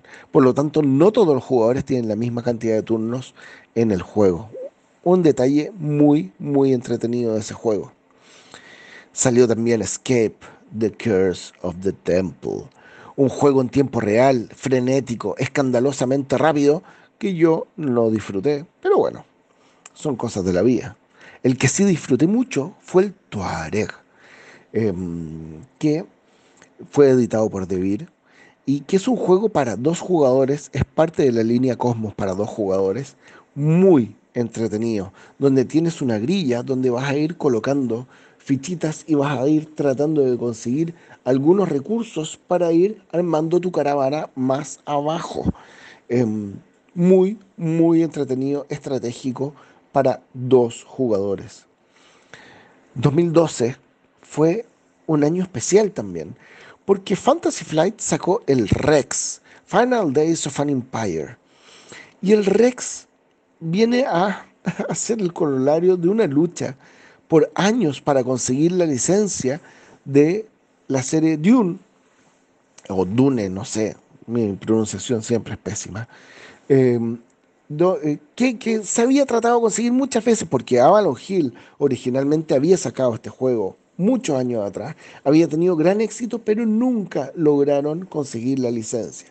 Y la gente de Fantasy Flight se aburrió de esperar y reeditó este juego o reimaginó este juego de Avalon Hill y lo transformó en este Rex, un juego que hay que buscar. Estamos en los últimos tiempos también de la editorial Valley Games. El 2012 sale el D-Day Dice, un juego que si bien es multijugador, también podía ser eh, jugado en solitario, eh, que era un juego de guerra, pero a punta de dados, algo bien original, distinto a cómo funciona el, eh, el juego Memoir, porque acá no tienes eh, um, ejércitos propiamente tal, sino que los dados la, hacen todas, digamos. Poquito tiempo después, al año siguiente, esta editorial canadiense dejó de... Eh, había hecho unos Kickstarter no entregó los juegos, desaparecieron los gerentes, empezaron a tener deudas por todos lados, nadie supo nada, la empresa desapareció de un día para otro, estafando a una cantidad inimaginable de sujetos. Una pena, una pena. Pero bueno, De esas cosas vamos a encontrar mucho. Fue un buen año para Fantasy Flight, déjenme decirles, porque reeditó otros juegos antiguos de Avalon Hill, como el Wizward o el Merchants of Venus. Eh, reediciones que, déjenme decirles, a mí no me dejaron muy contentos, pero bueno, la gente las consideró como buenas, así que por eso las menciono. En fin, ¿cómo no voy a mencionar a mi querido Wolfgang Kramer y Michael Kisling, que sacaron ese año los Palacios de Carrara, juego que funcionaba con una rondela que venía con distintos recursos que uno iba tratando de conseguir los más caros, lo más barato posible, para poder ir eh, construyendo eh, cosas en distintas ciudades, monumentos en distintas ciudades. Un juego que vale la pena conseguir este año 2022, eh, lo reeditan con algún par de reglas mejoradas por si alguien lo quiere conseguir.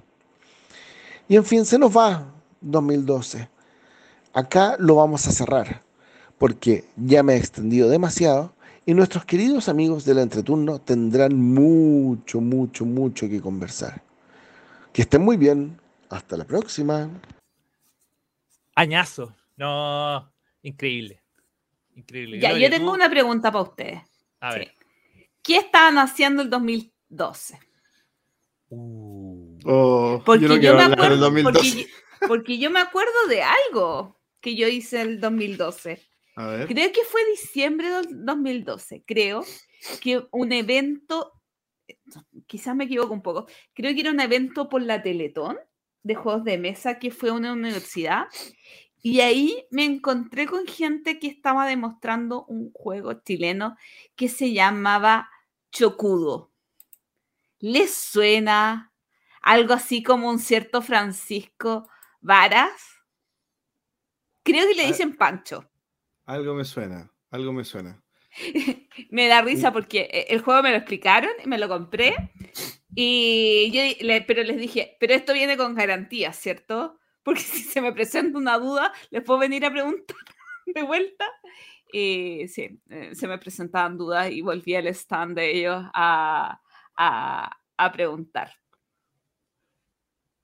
Eh, ¿Te, ¿Y te gustó en su o sea, tiempo? ¿Te acordáis de si te gustó en sí, su tiempo, no? Sí, sí. ¿Sabes lo que me pasó con ese juego?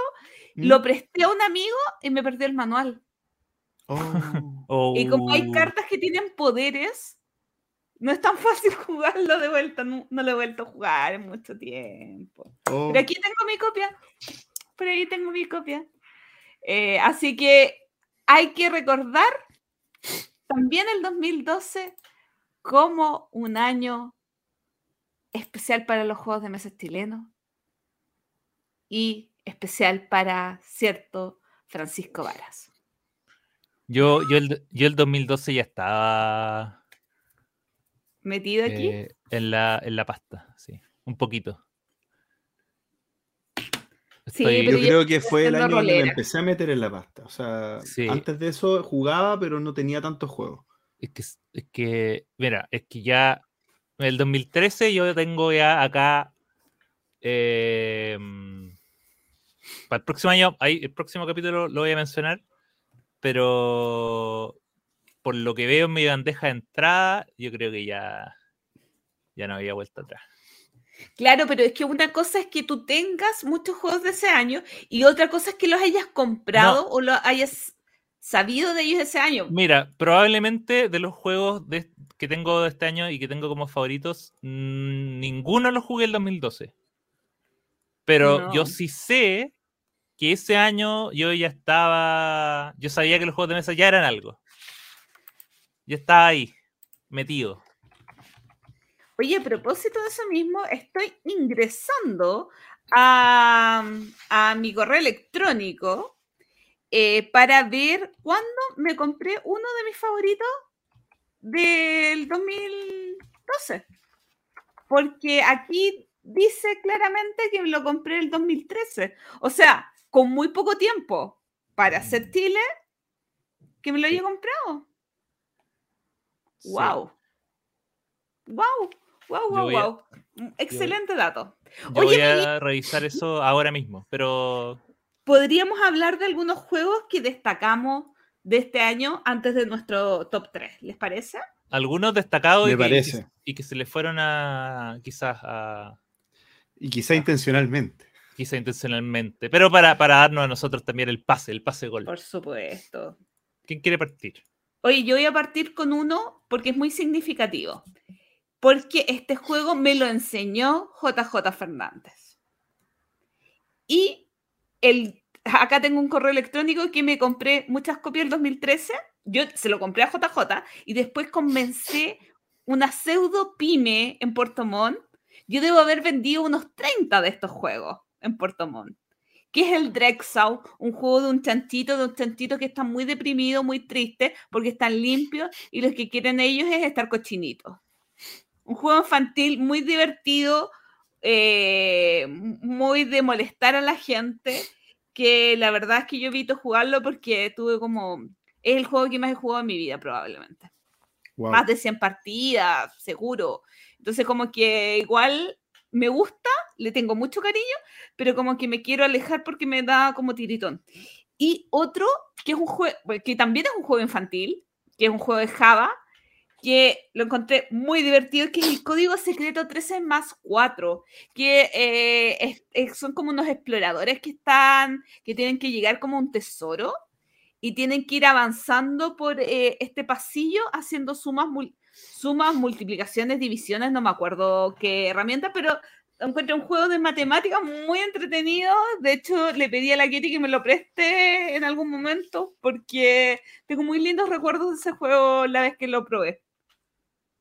Ah, y el último, aunque Axel lo va a decir. Descubrimiento de hace muy poco tiempo, gracias a la BGA. Y después en nuestras manos, gracias a Amazon. Lucky Numbers, juegazo. ¿Es del 2013? No, no lo conocía. Sí, 12. 2000, Ah, 2012. 2000. perdón. 2012. Increíble. Yo, yo quiero mencionar algunos jueguitos. Eh, voy a partir hablando de mi querida Oink Games, porque ese año lanzaron A Fake Artist Goes to New York, probablemente el juego más conocido de, de Oink Games. Eh, un juego de, de dibujo con roleo oculto, donde una de las personas no sabe qué es lo que tiene que dibujar y tiene que hacer como que sabe que, sabe dibujar y es un dibujo colaborativo. Eh, increíble, tremendo juego. Juegazo, juegazo. Eh, Saint Malo también, que lo jugamos una vez con la Gloria, que es probablemente uno de los, de los primeros roll and write eh, pesados de la historia. Y que es bueno, y que es de Inke Marcus Brand. Eh, y hay un jueguito que se llama Iota, que es de Game Right, que es muy parecido al, al Quirku, pero con cartas. Pero tiene el mismo como sistema de colocar eh, cartas con figura y colores. eh, tiene cartas de figuras y de colores y tienes que colocar o figura o color junta y va haciendo puntos dependiendo de lo que va saliendo. Y el último que quiero mencionar, que casi alcanzó a estar en el top 3, pero, pero no, pero por poquito. Yo diría que 3 3.1 3.1 está ahí, el Kemet. Juegazo. Un juego que me encanta. Pero que no ha sido tan importante como los tres que tengo en mi 3. Wow. Para mí, eh, juegos que son dignos de ser mencionados. em, a ver, podría decir el Descent segunda edición, que es una, entiendo, una mejora significativa respecto del primer, del primera edición, porque los Ameritrash anterior a ese año solían ser mucho más complicados, de muchas reglas, y Descent segunda edición lo que planteaba era el, el, el streameo de reglas, digamos, la limpieza de reglas que podrían estar de sobra y hacer Ameritrash un poquito más, eh, más fáciles de digerir para empezar a jugar en menos tiempo. Así que eh, eso. Eh, el Exo- Exodus Próxima Centauri, que es un Twilight Imperium Light. ¿ya? Yo, yo, yo tengo ese juego, me lo compré en, en algún momento porque eso es lo que proclamaba y el Twilight Imperium, convengamos que este juego, esta ópera espacial, que dura mínimo 14 horas, eh, el Exodus Próxima Centauri era lo mismo, en realidad era un juego bien como imitación Twilight Imperium, pero que se jugaba en 2-3 horas. Em, tenía algunos bordes mal pulidos, el juego tenía algunas reglas que no encajaban muy bien, pero al menos la dinámica del juego era bastante entretenida. Y yo lo pasaba bien jugando Exodus Próxima Centauri. También quiero comentar que hay una expansión del Ticket to Ride que a mí me encanta y que salió este año, me, di cuenta ahora, que es Holanda, que tiene eh, unas fichitas donde uno va como apostando y, tiene, tiene como un mecanismo, no me acuerdo muy bien cómo es, pero me acuerdo de las sensaciones que me produce. Holanda, no me Holanda. suena. Holanda, un, un país de Europa. Sí, no, no, sí. Eh, pero sí, ahí salió este año. Y. Lo voy a revisar. Revísalo, revísalo. Es que debo haberlo jugado, por eso me llama la atención. JP del futuro por acá para aclarar que efectivamente estaba equivocado con respecto a la expansión de Holanda de Aventureros al Tren. Esta salió el año 2013, no el año 2012 como había dicho en el capítulo, 2013. Lo que sí pasó el 2012 es que salió una versión de Ticket to Ride de Alemania, que solamente se distribuyó en ese país. Y por eso yo me confundí cuando lo vi en la lista del año 2012. Pensé que era la de Holanda, pero era Alemania. Zombie, Zombicide también nombrarlo. Poker de bicho real. ¿Cómo? Poker de bicho real también salió. Sí. Poker de bicho real. Eh, Machicoro también salió este año. Eh, Imperio en 8 minutos de Ryan Lockett, que oh. también salió este año, que fue un juego que yo jugué harto también en ese tiempo. Eh, le abre versión dos jugadores.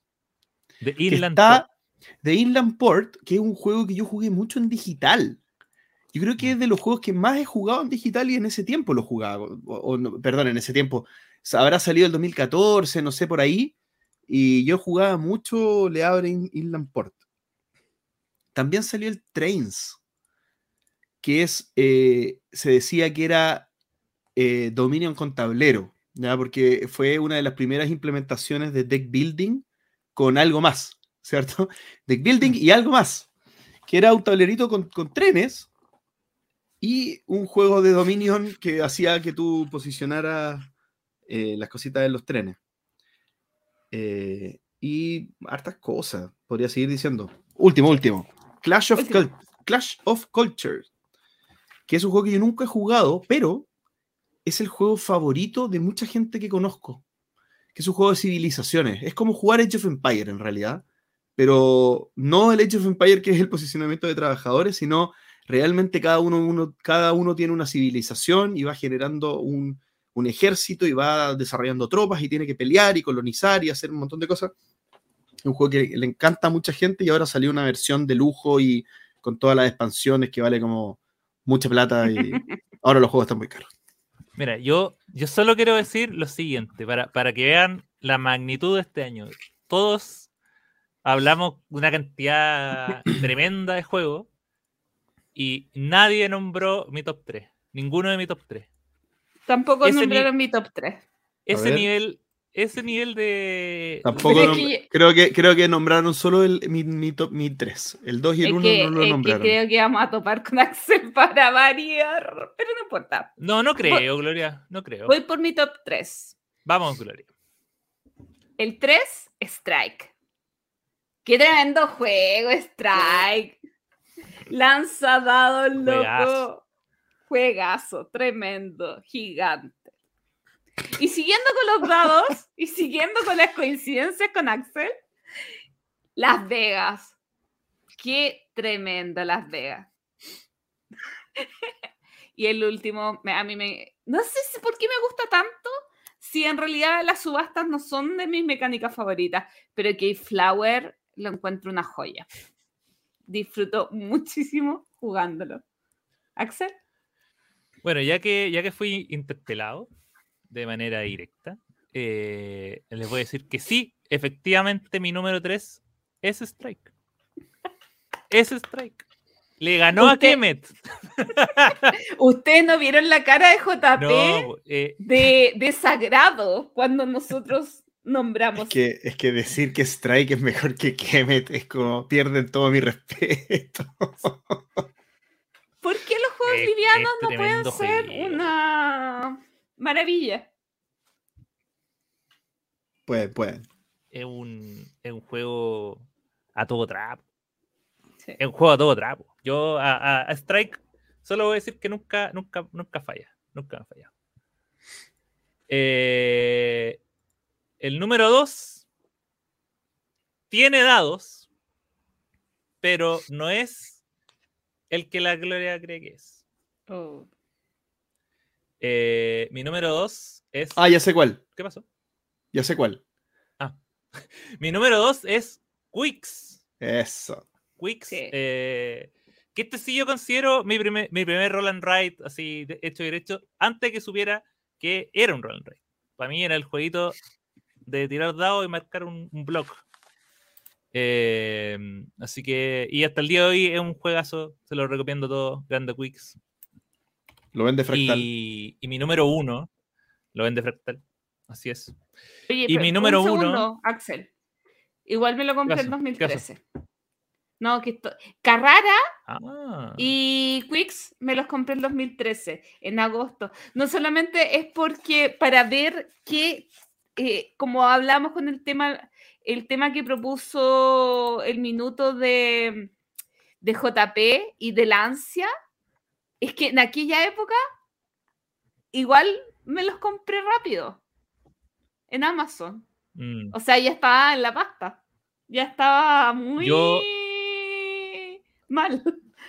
Yo la próxima semana, les, o sea, la próxima edición les voy a comentar más, pero yo los primeros juegos de mesa que compré en Amazon fue el 2013. Así que ahí les voy a estar comentando eh, qué, qué tal. Y mi número uno, mi número uno, número uno, número uno es eh, un juego que tengo hasta el día de hoy, una de mis mecánicas favoritas, posicionamiento de trabajadores, Lords of Waterdeep. Qué gran juego. Qué gran juego, qué gran juego. No, para mí es un juego que, a pesar de que eh, el género del posicionamiento de trabajadores es uno de los más, digamos, es uno de los que más ha avanzado y, y uno puede to- tomar un posicionamiento de trabajadores de hoy en día y, y tener y, decir que ha avanzado mucho el, género. Eh, este, en su simpleza, en su estructura, y en su propuesta sigue siendo un juego que funciona. Me funciona increíblemente. Y, y nunca lo voy a dejar. Nunca lo voy a soltar. Lords of Waterdeep, te amo. Amiguito Axel, tienes dos copias de Las Vegas y no lo nombraste, pero no importa. no, pero tengo a mi favor, debo decir, de que ¿Qué es la copia que tengo es, y la copia que de verdad juego es Las Vegas Deluxe. O Super Las Vegas, no sé cómo se llama. Royal. Royal, Vegas la, Royal. la Vegas Royal, que ese es, no es un juego del 2012. JP, Sí. Nah. Mi- ya, mi número 3 es Las Vegas. Tremendo juego. Creo que es de los juegos de, de, de, de- de que, de seteo más corto que produce más felicidad Mm. más rápido. O sea, es una cosa. eh, cuando tengo pereza lúdica y quiero jugar algo corto y rápido y que sé que me va a gustar, Las Vegas carta segura. Mi número 2. Este es mi ex top 3. Que creo que ahora quizás siga siendo top 10, top 15, todavía altísimo en mi ranking personal, y es Suburbia. Eh, un juegazo que... que ahora- el uno. No, Imagínate. Terra Mística. imagínate, sí. No, Suburbia es un tremendo juego de armar una ciudad. eh, está ahí todo el rato con la atención porque los tiles van apareciendo en, una, en, un, en un espacio común. Entonces, estás todo el rato pensando que no te vayan a Oh. quitar tu tile. Es tremendo, pero también es muy entretenido. Y tienes que estar también atento a lo que hacen los otros porque te generan también a ti ganancias. Oye, Te dan cositas o te pueden quitar cositas también. Entonces, eh, es espectacular, ¿no? Es muy buen juego. Ah, Pero mi número uno, yo creo que este es el juego que más disfruto de punta a punta y es cooperativo y se llama Robinson Crusoe. Ah, chuta. Es muy buen juego, es muy buen juego. Es un posicionamiento de trabajadores cooperativos que finalmente uno tiene dos fichitas eh, y está ahí sobreviviendo en una isla. Y hay que repartirse los roles. Oye, ya, yo voy a buscar comida, yo voy a explorar, yo voy a hacer el fuego, yo voy a hacer acá, yo voy a hacer allá.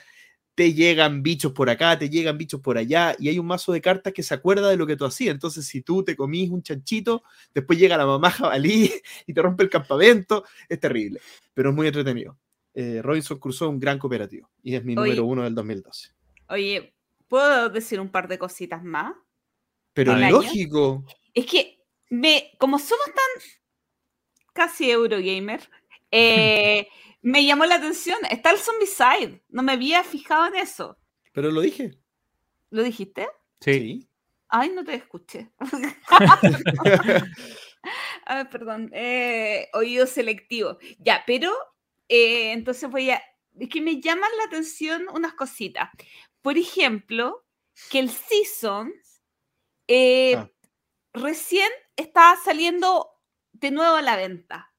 Volvemos a juegos Tremendo más juego antiguos que están ingres- volviendo al mercado. El Libertalia de Pablo. Mori, también eh, Jameson Mayer, eh, Games le hizo un lavado de cara y también está volviendo. Entonces, como la vigencia o las reediciones de algunos de algunos juegos, eh, el Polis también hace dos años eh, Devir lo agarró y le hizo unas mejoras, le hizo unos tableros extraordinarios, como que hay, hay varias cosas. Y lo último, eh, es que en el turno de Asmodee eh, de este mes, eh, Marcos habló del Can Line, que es un timeline de animales, pero que incluye muchas más cosas que, si no me equivoco, hay como un juego antiguo que era como del mismo estilo, pero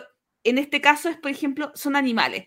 Tú puedes decidir, vamos a jugar con el peso del animal, vamos a jugar con eh, cuántos años vive el animal y con distintas características haciendo un timeline. Entonces me llama la atención porque es un anuncio que llega este mes a Chile, o sea, sí, llega este mes a Chile y es un juego de, por primera vez llega a Chile y es un juego del 2012 para toda la familia, este, esta como nueva versión de timeline, pero con animales y distintos conceptos, no años.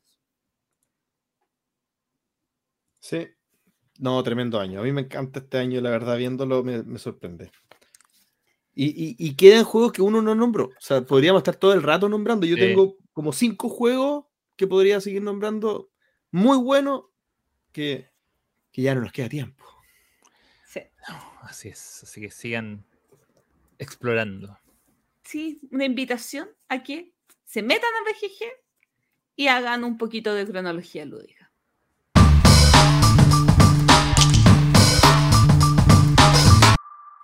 El entreturno responde. Y Axel nos leerá las preguntas que nos hicieron a través del Instagram porque se me olvidó subirlo. Pero por lo, eh, es que pero se igual- me olvidó meterme en el computador, entonces lo hice de- desde el celular apuradita. Pero llegaron muchas preguntas. Pero igual llegaron, aparte, y aparte lo, lo- creo que nunca lo había eso hecho por el, como por las preguntas de stories. Sí. Así que Quedó buena, más la gente, la gente quedó, fue más, fue, fue más concisa en las preguntas, porque cuando las ponemos en la otra red, mandan unos preguntones. Eh, así que, por ejemplo, mira, tenemos dos preguntas de arroba gmr.bg. Y eso es lo otro. Acá solo, solo vamos a leer nombres de usuarios. La primera dice top de juegos que no posean. Yo eh, no sé si dice top, pero yo eh, me duele mucho, lo, lo he mencionado varias veces, no tener ni Coimbra ni Dark Moon. Esos son juegos que yo. Y eso me, y eso me duele más porque yo he podido comprarlos. Y cuando y ya, ya no está. Yo te vendo el Coimbra. Ya, pues. Listo. Ya, pues. listo. Arreglado. Uno menos. Entonces, solo necesito el Dark Moon. Acá un auditor acaba de ayudar a, a solucionar un Sí. problema. A mí un juego que mm, no poseo porque todavía no está en la venta en Chile, pero estoy haciendo cola para comprarlo. El Ultimate Railroad. Lo necesito en mi vida. Y después de probar Macao. Ay, Que sí. ti no te lo voy a devolver nunca. No, mentira, amiga. Eh, está bien cuidado. Mientras tengas rehenes en tu casa, que son juegos míos que están en su casa, eh, Macao tendrá mi espa- un espacio en mi biblioteca. Así que pídeme nomás juegos.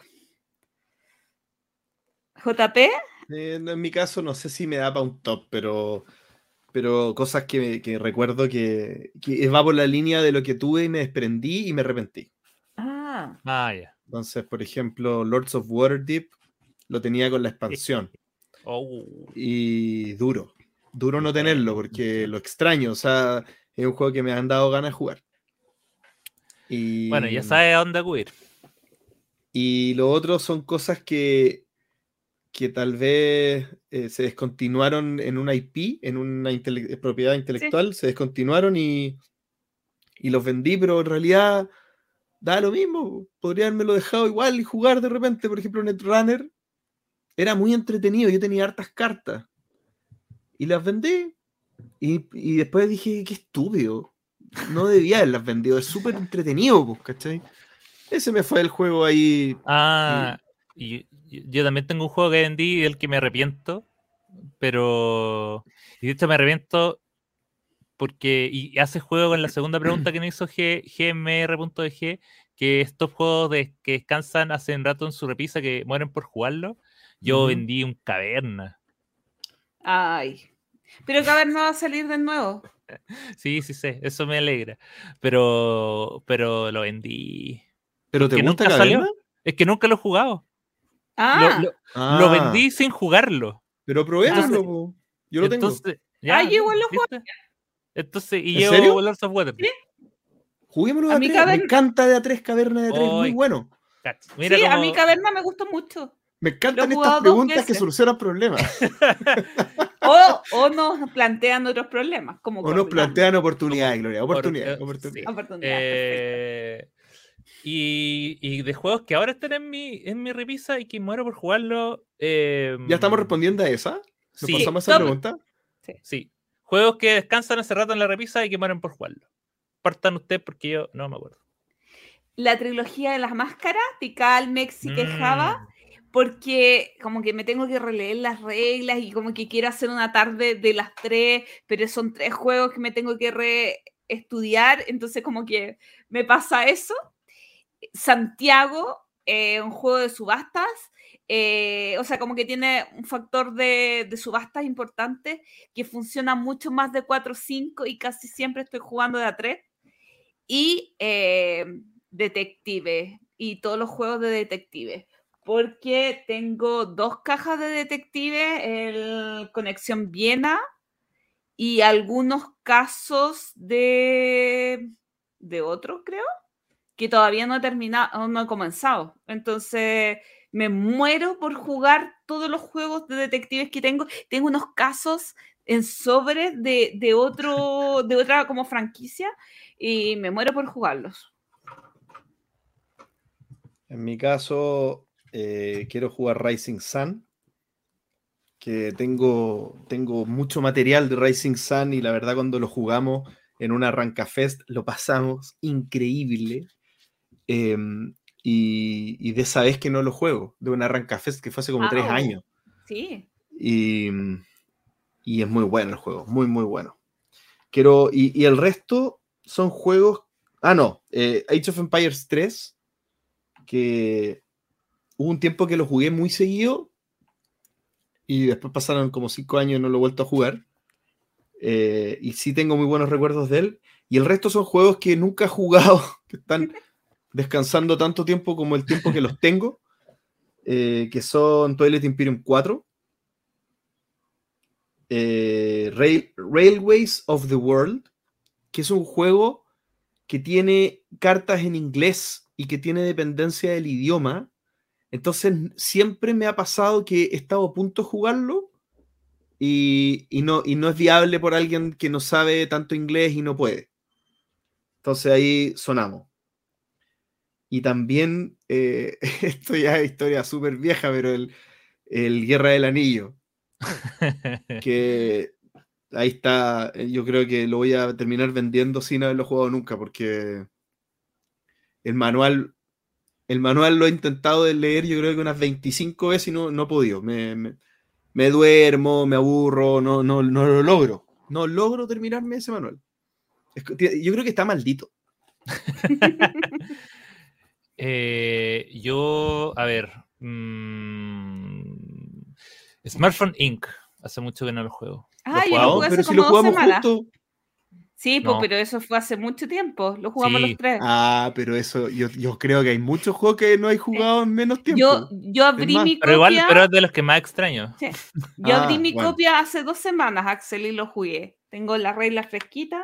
Ah, pues si yo, eh, pues si yo me lo sé, me yo, yo no necesito refrescarlo. Si me lo sé así, siempre. Es como que es- espero que una persona vaya caminando en la calle y me diga, oye, ¿quieres jugar Smartphone Inc? Y yo le digo, sí, estoy listo. Eso es mi. Juguemos ahora.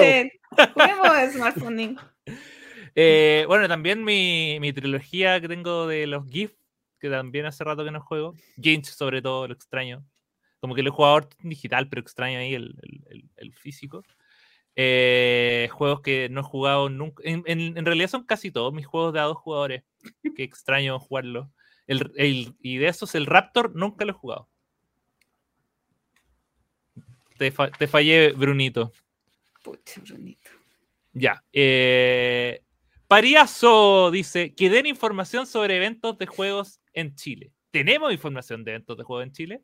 Es que eventos, eventos como mm, gigantes, no hay anunciado ni hay. A ver, voy a hacer eh, periodismo especulación. Como voy a hacer farándula. Mire, yo creo que este año va a haber, eh, creo firmemente que este año va a haber un evento de, eh, de, como juegos en el parque. ¿Por qué lo creo? Porque fue en México en la Mega XP y fue parte del equipo de Devir Chile, fue parte del equipo de Devir Iberia, fue, fue mucha gente de Devir. Entonces, si ya están haciendo cosas en México, yo creo, yo apuesto de que se viene un juego en el parque más o menos en noviembre. Pero no tengo ninguna información. Solamente es eh, basado en mi tinca. Y basado en mis tincadas, Asmodee hace un mes, un mes y medio tenía un puesto de trabajo para coordinador de eventos de juego medio. Pes- En los me- como- sí. Por lo tanto, yo igual creo que van a comenzar a generar instancias de, de, como de mayor movimiento social.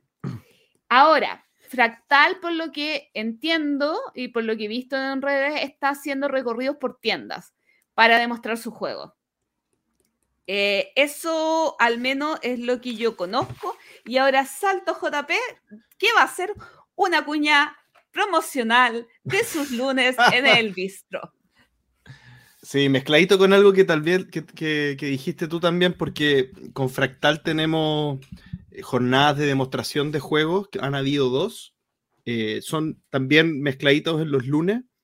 Eh, tuvimos una de juegos de Fractal, entonces se mostraron muchos juegos de Fractal y la más reciente hicimos una demostración de Simplicity.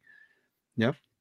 Eh, y van a haber más, van a haber más. Entonces, atentos, atentos. Y lo que estaba diciendo Gloria, los juegos, eh, los super lunes en el bistró, que bueno, todos los lunes eh, hacemos juntas, juntas lúdicas en el que desde las 4 de la tarde hasta el cierre del local los lunes hay un 20% en todo, de descuento en toda la carta para la- las personas que jueguen. Sí, escucharon bien. Para las personas que jueguen, no se cobra por jugar, sino te pagamos por jugar. Le descontamos por jugar. Cada lunes se, ha- se hace un evento de manera espontánea. De manera Sí. espontánea. Nadie sabe qué- de qué se va a tratar, pero está ese evento. Pero está Sí, ese- no, y bueno, todavía no sigue un tema de normalidad eh, en tema de evento y todo esto, pero mi consejo es seguir a todo el mundo y de algo te enterarás. Ahora, eh, o sea, lo, lo que sí, o sea, de las cosas también que yo sé de otras de otras como mundos que se están moviendo, eh, yo sé que, por ejemplo, este año va a haber FestiGame, que es de videojuegos, va a haber Comic Con también. Entonces, eso nos da, em, digamos, la esperanza o, o- el tema de que los eventos como de, de mercados de nicho se están haciendo, están volviendo como los grandes eventos que, que antes por temas de aforo no se podían hacer.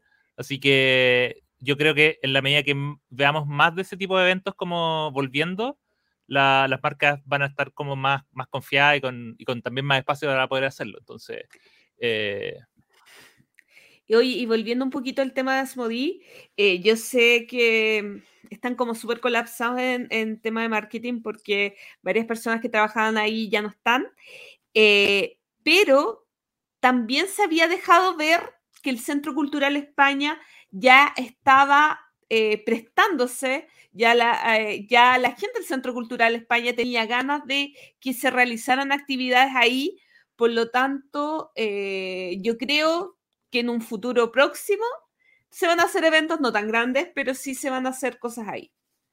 Pero, vuelvo a decir, no tengo ninguna información al respecto, son solamente cosas que basadas en mi cachativa.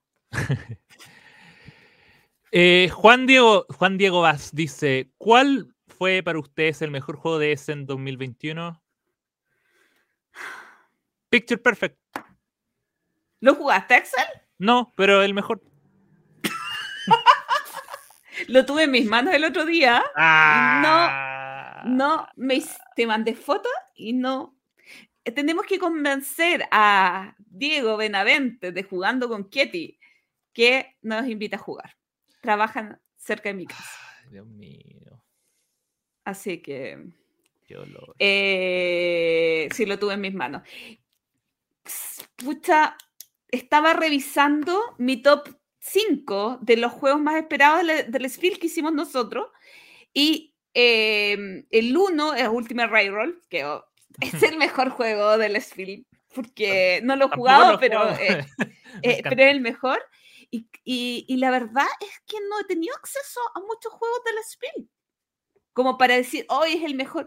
Jugué Bitoku, jugué tres partidas de Bitoku, mi Bitoku no me, no me provocó nada.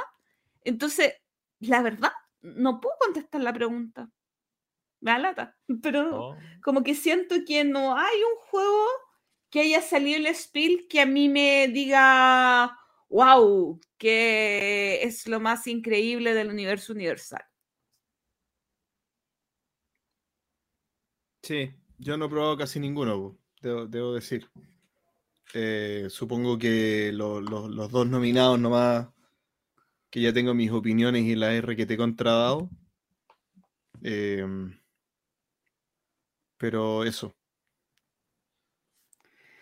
Sí. Ah, Ya, sigamos con Rebelión-NC y no sé qué más, es un nombre más largo. Dice: Juegos para atraer a tu amigo jugón que odia los juegos con subastas a este lindo mundo. Ah, mira, justo habíamos hablado de eso. Yo Eh, particularmente pienso que las subastas, cuando están camufladas en un juego más grande, son súper entretenidas. sí. A mí particularmente me encanta un juego que es de subastas, pero que no lo parece, que se llama Cíclades. Cíclades es un juego de control de área, hay que hacer dos puntos, con- eh, con- eh, ¿cómo se llama? Conquistando unas ciudades que están en unas islas, y uno mueve unas tropas y todo, es un personaje en el mapa, pero finalmente uno lo, lo que hace, lo hace subastando los poderes de unos dioses. Y el que logra subastar el dios que, que, que, que permite la acción en particular que puedas hacer en ese momento, moverte, atacar o hacer cualquier cosa, es el que va a poder hacer esa acción esa ronda. Entonces tú tienes que subastar las acciones que vas a poder hacer esa ronda, no elegirlas simplemente. Eh, es bien entretenido. Creo que esa es una manera, como mezclando la subasta en un juego que la incorpore quizá como un juego más grande. Mm, te podría dar casos, pero la verdad que si tu amigo es jugón, juega con él todo lo que no sea subasta. Que si ya no le gusta algo, puedes tratar de engañarlo, pero. pero eso es lo que preguntó, po. ¿cómo lo engaño? Sí, Sí. Pero, pero la verdad, disfruta todo el resto de los juegos. Hay tantos juegos sin subasta. Que, No. oye, yo me enteré de un día para otro que un amigo con el que juego hace siete años no le gustan los juegos de los Z y no le gustan los juegos de mayorías, creo. Y me enteré después de siete años de hacerlo jugar. Y ahora estoy traumada De porque hacerlo sufrir. ve- veo que todo tiene los Z y no sé qué sacarle. Y antes era tan feliz sin saberlo. Eh, no, yo todo lo contrario, yo, de nuevo, como hablábamos en, el- en, en los bloques anteriores, yo soy un reconvertido. Solo hay que buscar. Mira, hay que, hay que darle la vuelta. Porque, por ejemplo, y acá voy a ser muy polémico. Five Tribes es un juego de subasta. Tiene subasta, no es No, de Es subasta. de subasta. Yo creo Tremendo que- juegazo. Es manso juego, entonces, ¿cómo voy a Es, que importante, no me es súper importante la subasta en Five Tries, es súper importante, es súper Es súper importante. O sea, si, si lo. Y, y entonces ahí él va a empezar a decir, oh, mira, eh, el mismo Furnace, que también tiene eh, un sistema de subasta en donde eh, tú, digamos, la, la- la gente coloca cuánto está dispuesto a pagar, pero si colocas menos del, del ganador, igual te lleva un beneficio. Eh, puedes probar también con juegos que. bu- Bueno, no, si, si de verdad odia los juegos de subasta, no sé si lo haría jugar Modern Art, porque son cuatro tipos de subasta, pero es que de, a- de a poquito, de a poquito. Sí, yo creo Eh, que ahí está la clave. Eh, no lo hagas jugar Modern Art, pero hazlo jugar un Fight Tribe que tiene una subasta Horra, que quizás sea importante, pero todo el resto del juego le va a encantar. sí, claro. Eh, ah, y Stockpile. Stockpile, por favor. Ya. Jugando con Keddy nos tiene dos preguntas. O, perdón, jugando con qué, porque no alcanza, no sale acá en el pantallazo. Yo asumo que es jugando con Ketty. Nos pregunta primero, ¿qué es lo que más influye a la hora de querer comprar un juego?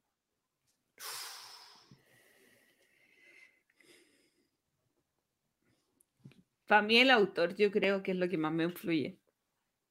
¿En serio? Mm, No o le- sea, pero- que la Mm. mecánica, o sea, pero yo creo que lo primero, oh, como eh, el autor es lo primero que me llama la atención, porque es más fácil llegar al concepto de, de, de quién es el juego a que es un juego de mancala o que es un juego de posicionamiento de trabajadores.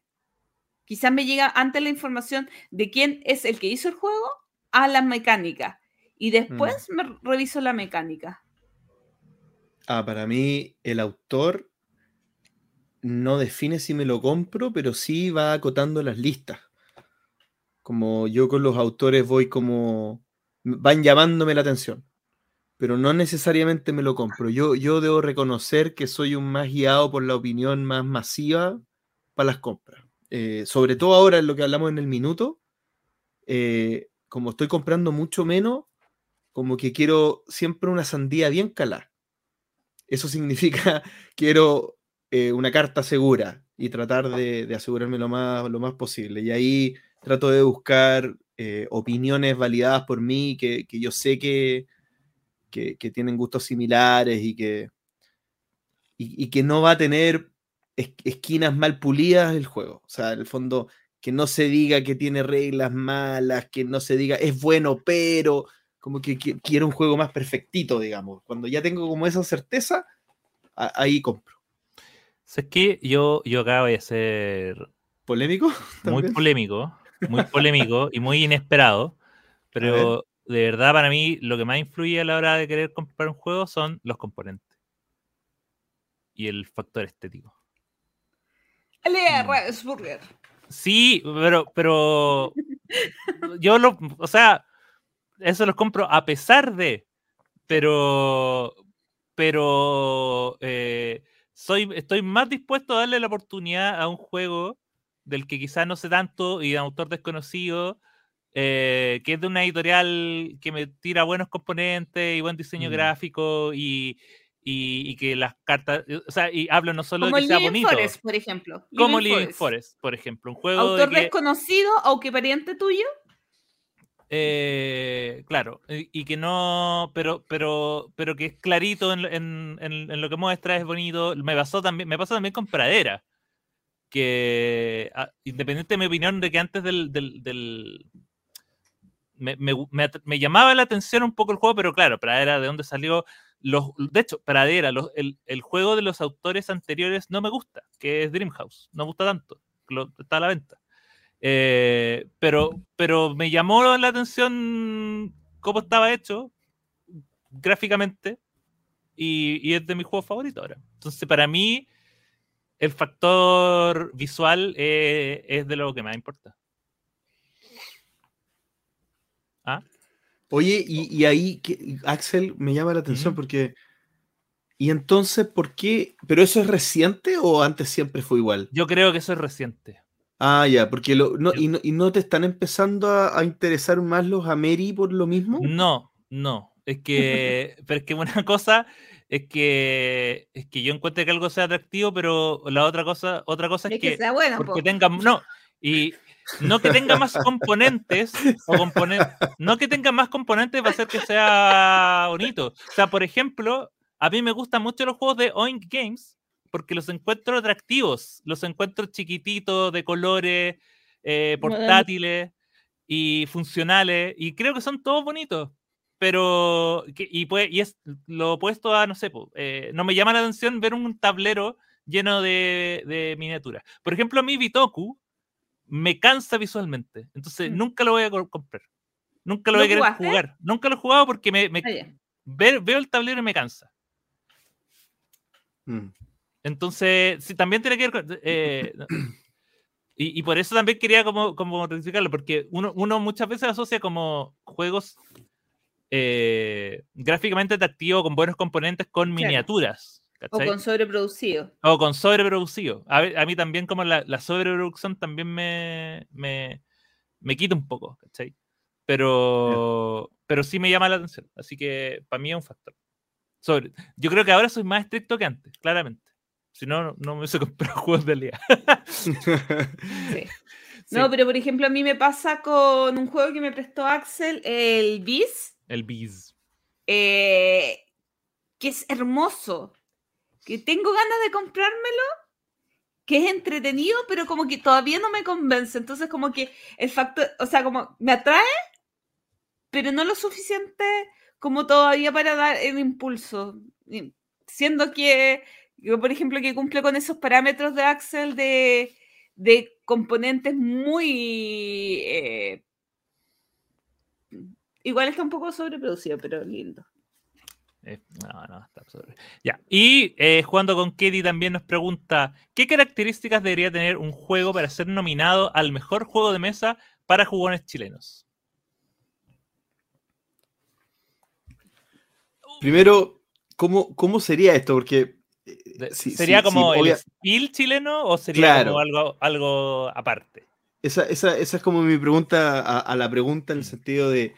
En el apellido para jugones chilenos, estamos diciendo entonces que hay algo que nos define como jugones chilenos, quizá a diferencia de jugones lo- alemanes, por ejemplo, si es que Sí. estamos hablando de hacer un spiel. Sí, acá, para digamos. mí, ¿cuál es el objetivo del premio? O sea, porque al fijar un objetivo, fijaríamos parámetros, al fijar parámetros, eh, se- podríamos entrar a conversar en este tema. No me siento como cómoda de decir eh, algo así, porque ¿qué tendríamos que analizar eh, rankings de venta, tendencias de, de mercado? ¿Qué definimos como jugones chilenos? Mm. Eh, Quizá, quizá una, una forma práctica en lo que yo me lo preguntaría es como si organizo un spiel chileno o un juego chileno, un premio al juego del año chileno. eh, la, la idea sería, podría ser una, por ejemplo, em, potenciar el desarrollo, porque convengamos que quizá el juego producido en Europa tiene un, un nivel, tal vez, una evolución de procesos de desarrollo, diseño que están un, paso más arriba. O sea, obviamente los diseñadores de allá son, tienen eh, Mayor Más- acercamiento y, y más camino, Incluso claro. roce social, o sea, Todo, con otros todo. autores. tienen un una plataforma mucho más potente y un camino recorrido mucho más potente. Por lo tanto, eh, allá los premios más que para fomentar el desarrollo es para fomentar el consumo. Es como Sí. se, se- Mm. se genera más como enfocado en el consumidor promedio alemán que podría eventualmente elegir uno de estos juegos.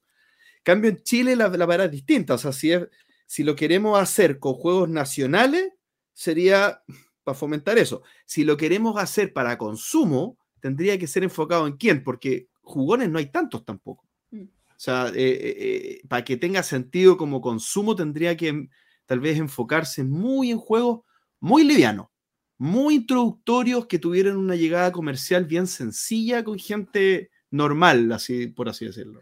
Oye, y yo creo que si fuera un juego medio, o, o sea, pongamos juegos medio, quebraríamos stock, po.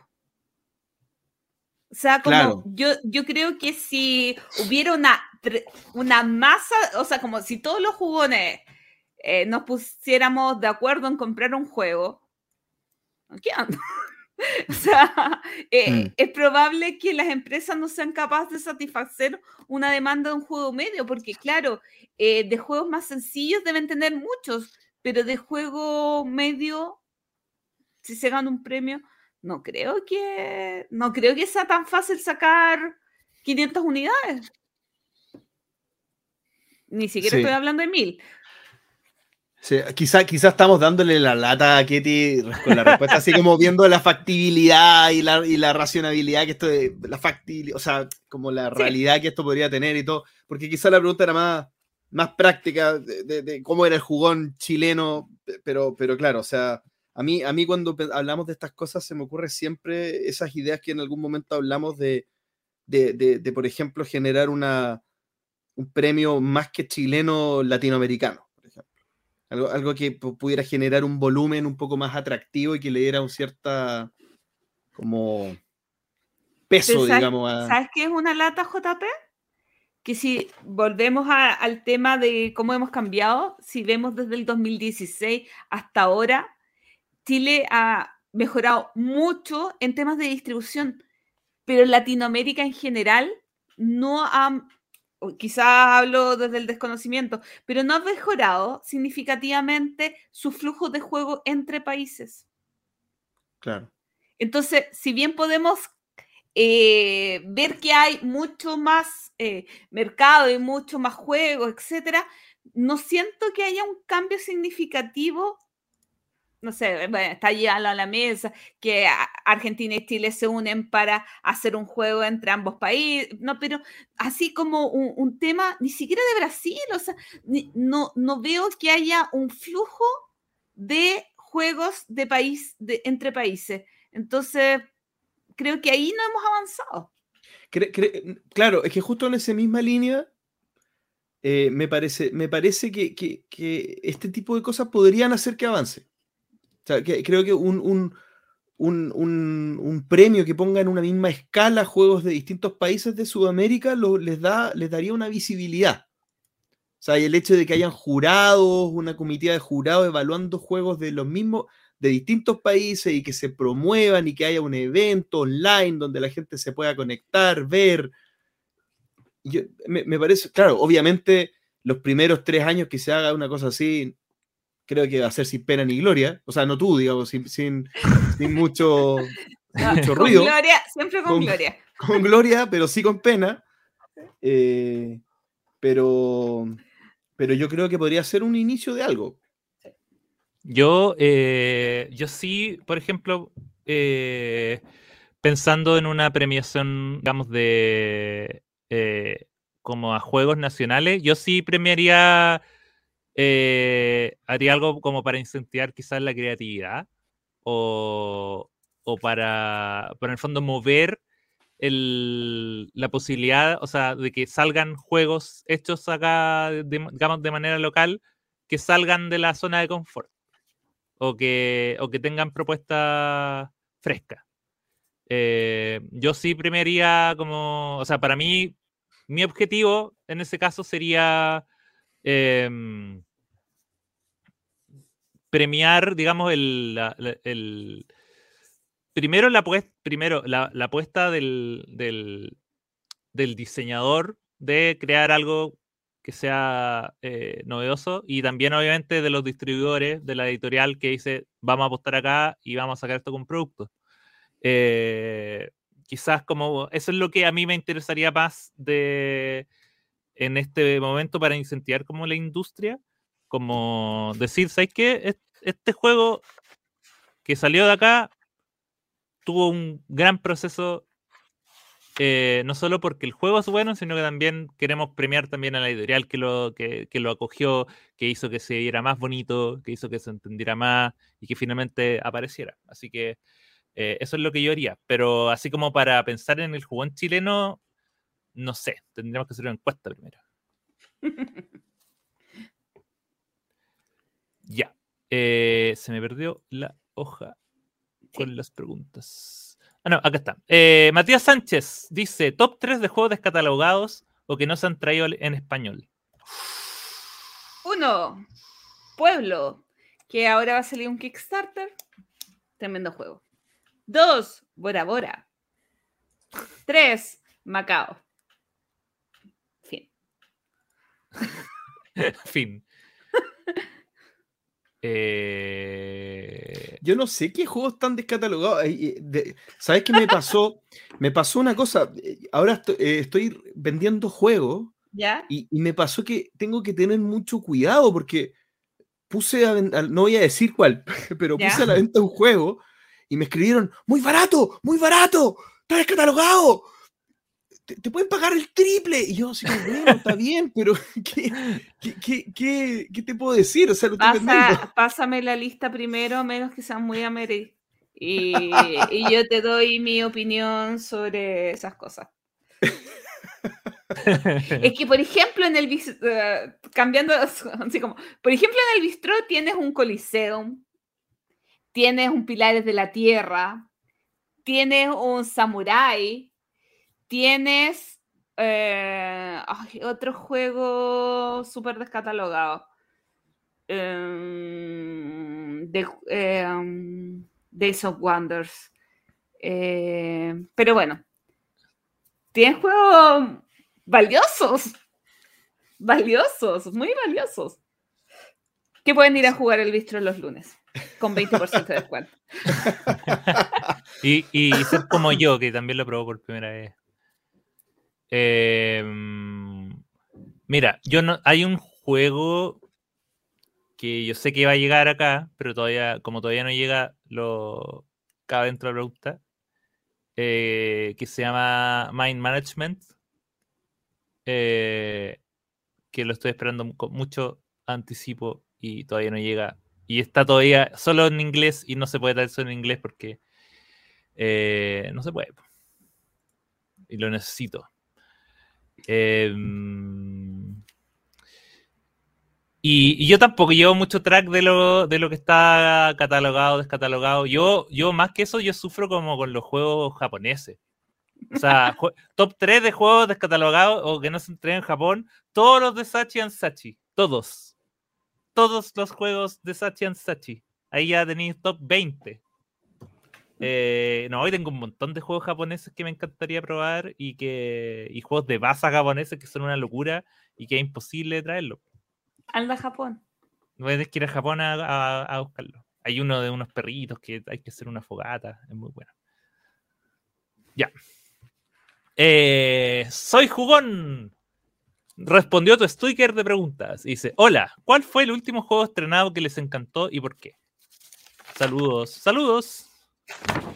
Ya, esto es muy fácil. Lo voy a buscar acá en los juegos jugados. El último juego estrenado que me encantó fue ¿Fue? Scout. Scout. Iba a decir el mismo. Scout.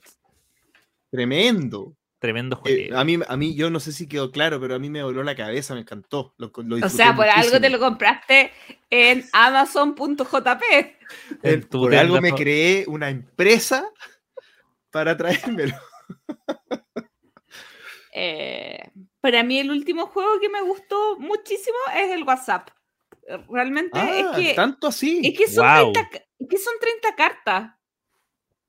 O sea, como en, en 30 cartas encontré un juego cortito, eh, resultón, que claro, no tiene toda la rejugabilidad del universo, pero Mm. lo encontré muy chori, muy, muy, muy entretenido para lo que dura, para la cantidad de cartas que son, como la decisión significativa, así como... Pero si es por amor, amor profundo, eh, Nutre es ganadora.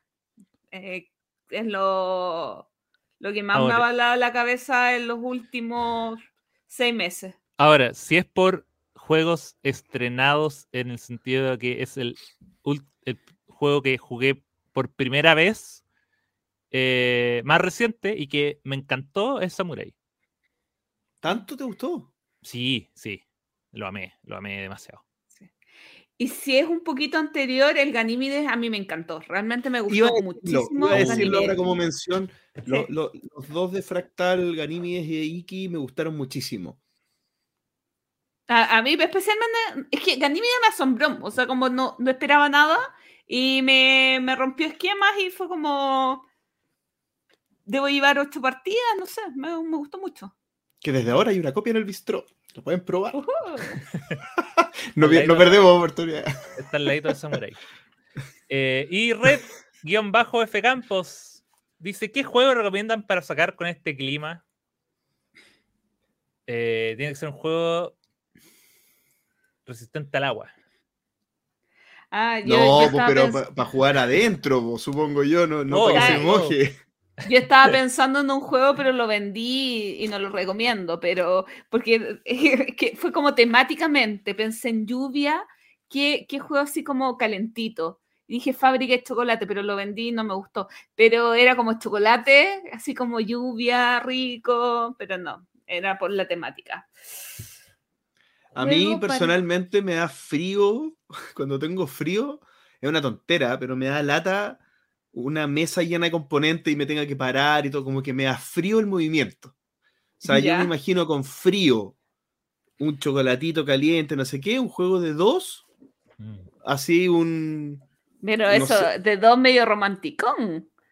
Ah, verdad, pero eh, eh, estaba imaginándome eso, como algo eh, con No, pues, lluvia, por porque con no, lluvia estáis con tu pareja en la casa, pues no sé con, no sé con qué eh, lluvia, claro, puede ser una junta más, más grande, pero entonces un juego de pocos componentes, un jueguito de cartas, por ejemplo, un scout, por, por si no ha quedado claro. por si no ha quedado claro. Eh, Oye, jo- perdón, un, mini break. ¿Jugaste TEN, JP?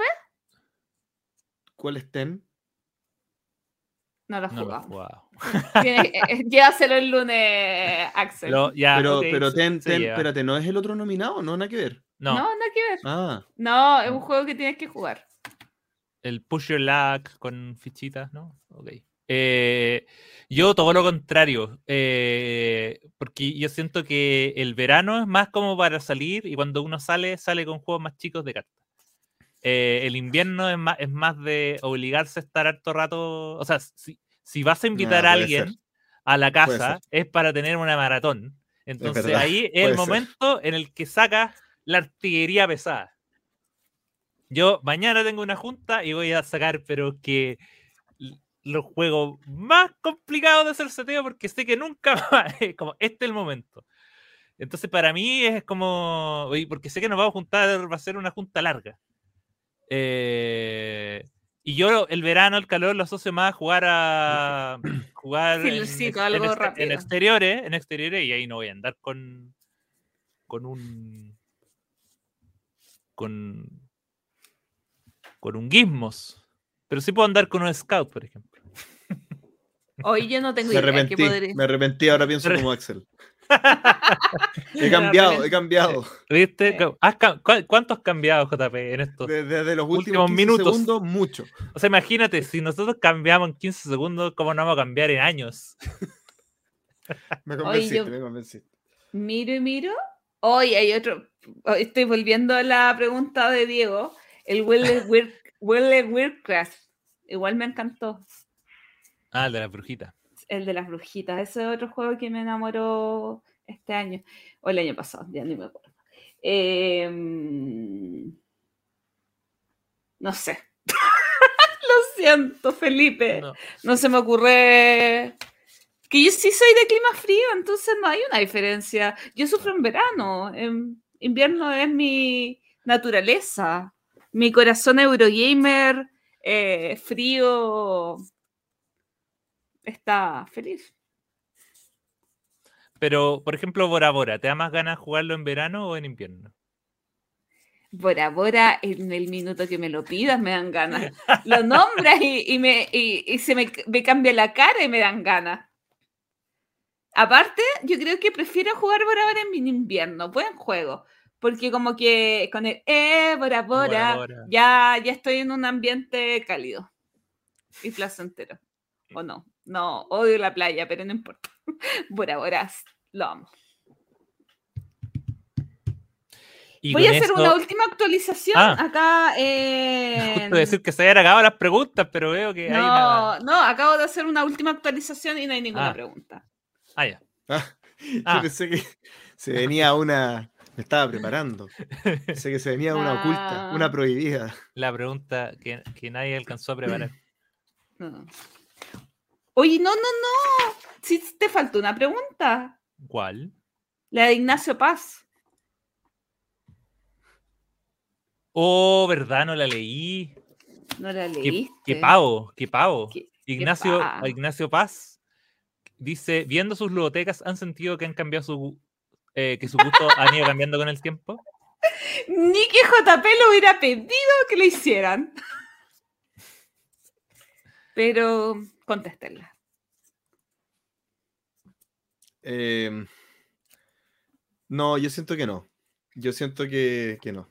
Que no es que mi, mi, mi- mi cosa no ha ido por ahí, pero quizás sí he adaptado mi ludoteca a mis tiempos, a, mi, a, a- a mis realidades. Por ejemplo, algo que, algo que hacía antes era tener juegos que, que no tenía eh, opción de sacar a mesa.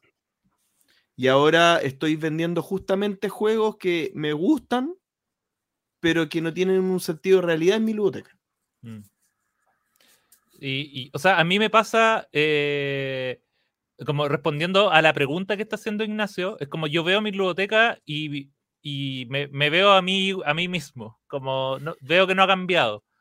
Pero, pero yo sé que em, yo sé que mi, mi, mi, mi apertura a probar otras cosas sí existe. O sea, he jugado Project Elite, he jugado Gloomhaven, he jugado eh, Gaia Project, y no son juegos que yo tendría en mi biblioteca, pero sí son juegos que, eh, que sí estoy dispuesto a jugar. Y que sí les doy, a- y que sí ahora estimo, y, y que entiendo por qué me, gustan, y podría jugar otros juegos similares, pero tampoco estarían en mi biblioteca. Entonces, si yo veo mi biblioteca, voy a ver probablemente una persona muy similar a la que, a la que siempre la iba armando. Qué Que yo creo que la ludoteca se ha ido depurando, o sea, a- a- está siendo cada día más reflejo de lo, de, de lo que crees que eres como jugador. Pero el, el análisis tendría que venir quizá en los juegos vendidos. ¿Por qué los vendiste y qué cambió del momento en que quisiste comprarlo Mm, a tomar la decisión de querer venderlo. Porque a veces compramos juegos sin haberlos probado antes, entonces está un, cier- un cierto grado de, suerte y de, y de creer eh, en lo que dicen reseñadores sobre un juego que te vaya a calzar o no. Pero otras veces nosotros probamos el juego, lo compramos y después nos damos cuenta que no es suficiente para mantenerlo. Correcto. Y esa sí era la última, ¿no? Sí, ahí sí. ahora sí. Lo que Menos nos mal que lo dicta- imprimí. Lo que nos dicta el final de este capítulo número 112 del entreturno, donde recorrimos eh, una cronología lúdica impresionante llena de, de- de- de mucha, de mucha cremita, de muchos juegos muy buenos. Un minuto de un entreturno responde el que acabamos de hacer. Y un mes lúdico donde la Gloria vuelve a hacer gala de sus innumerables juntas lúdicas. Nos cuenta de 13 estrenos. No, muchas cosas pasaron en un mes. Y con esto entonces nos estamos despidiendo.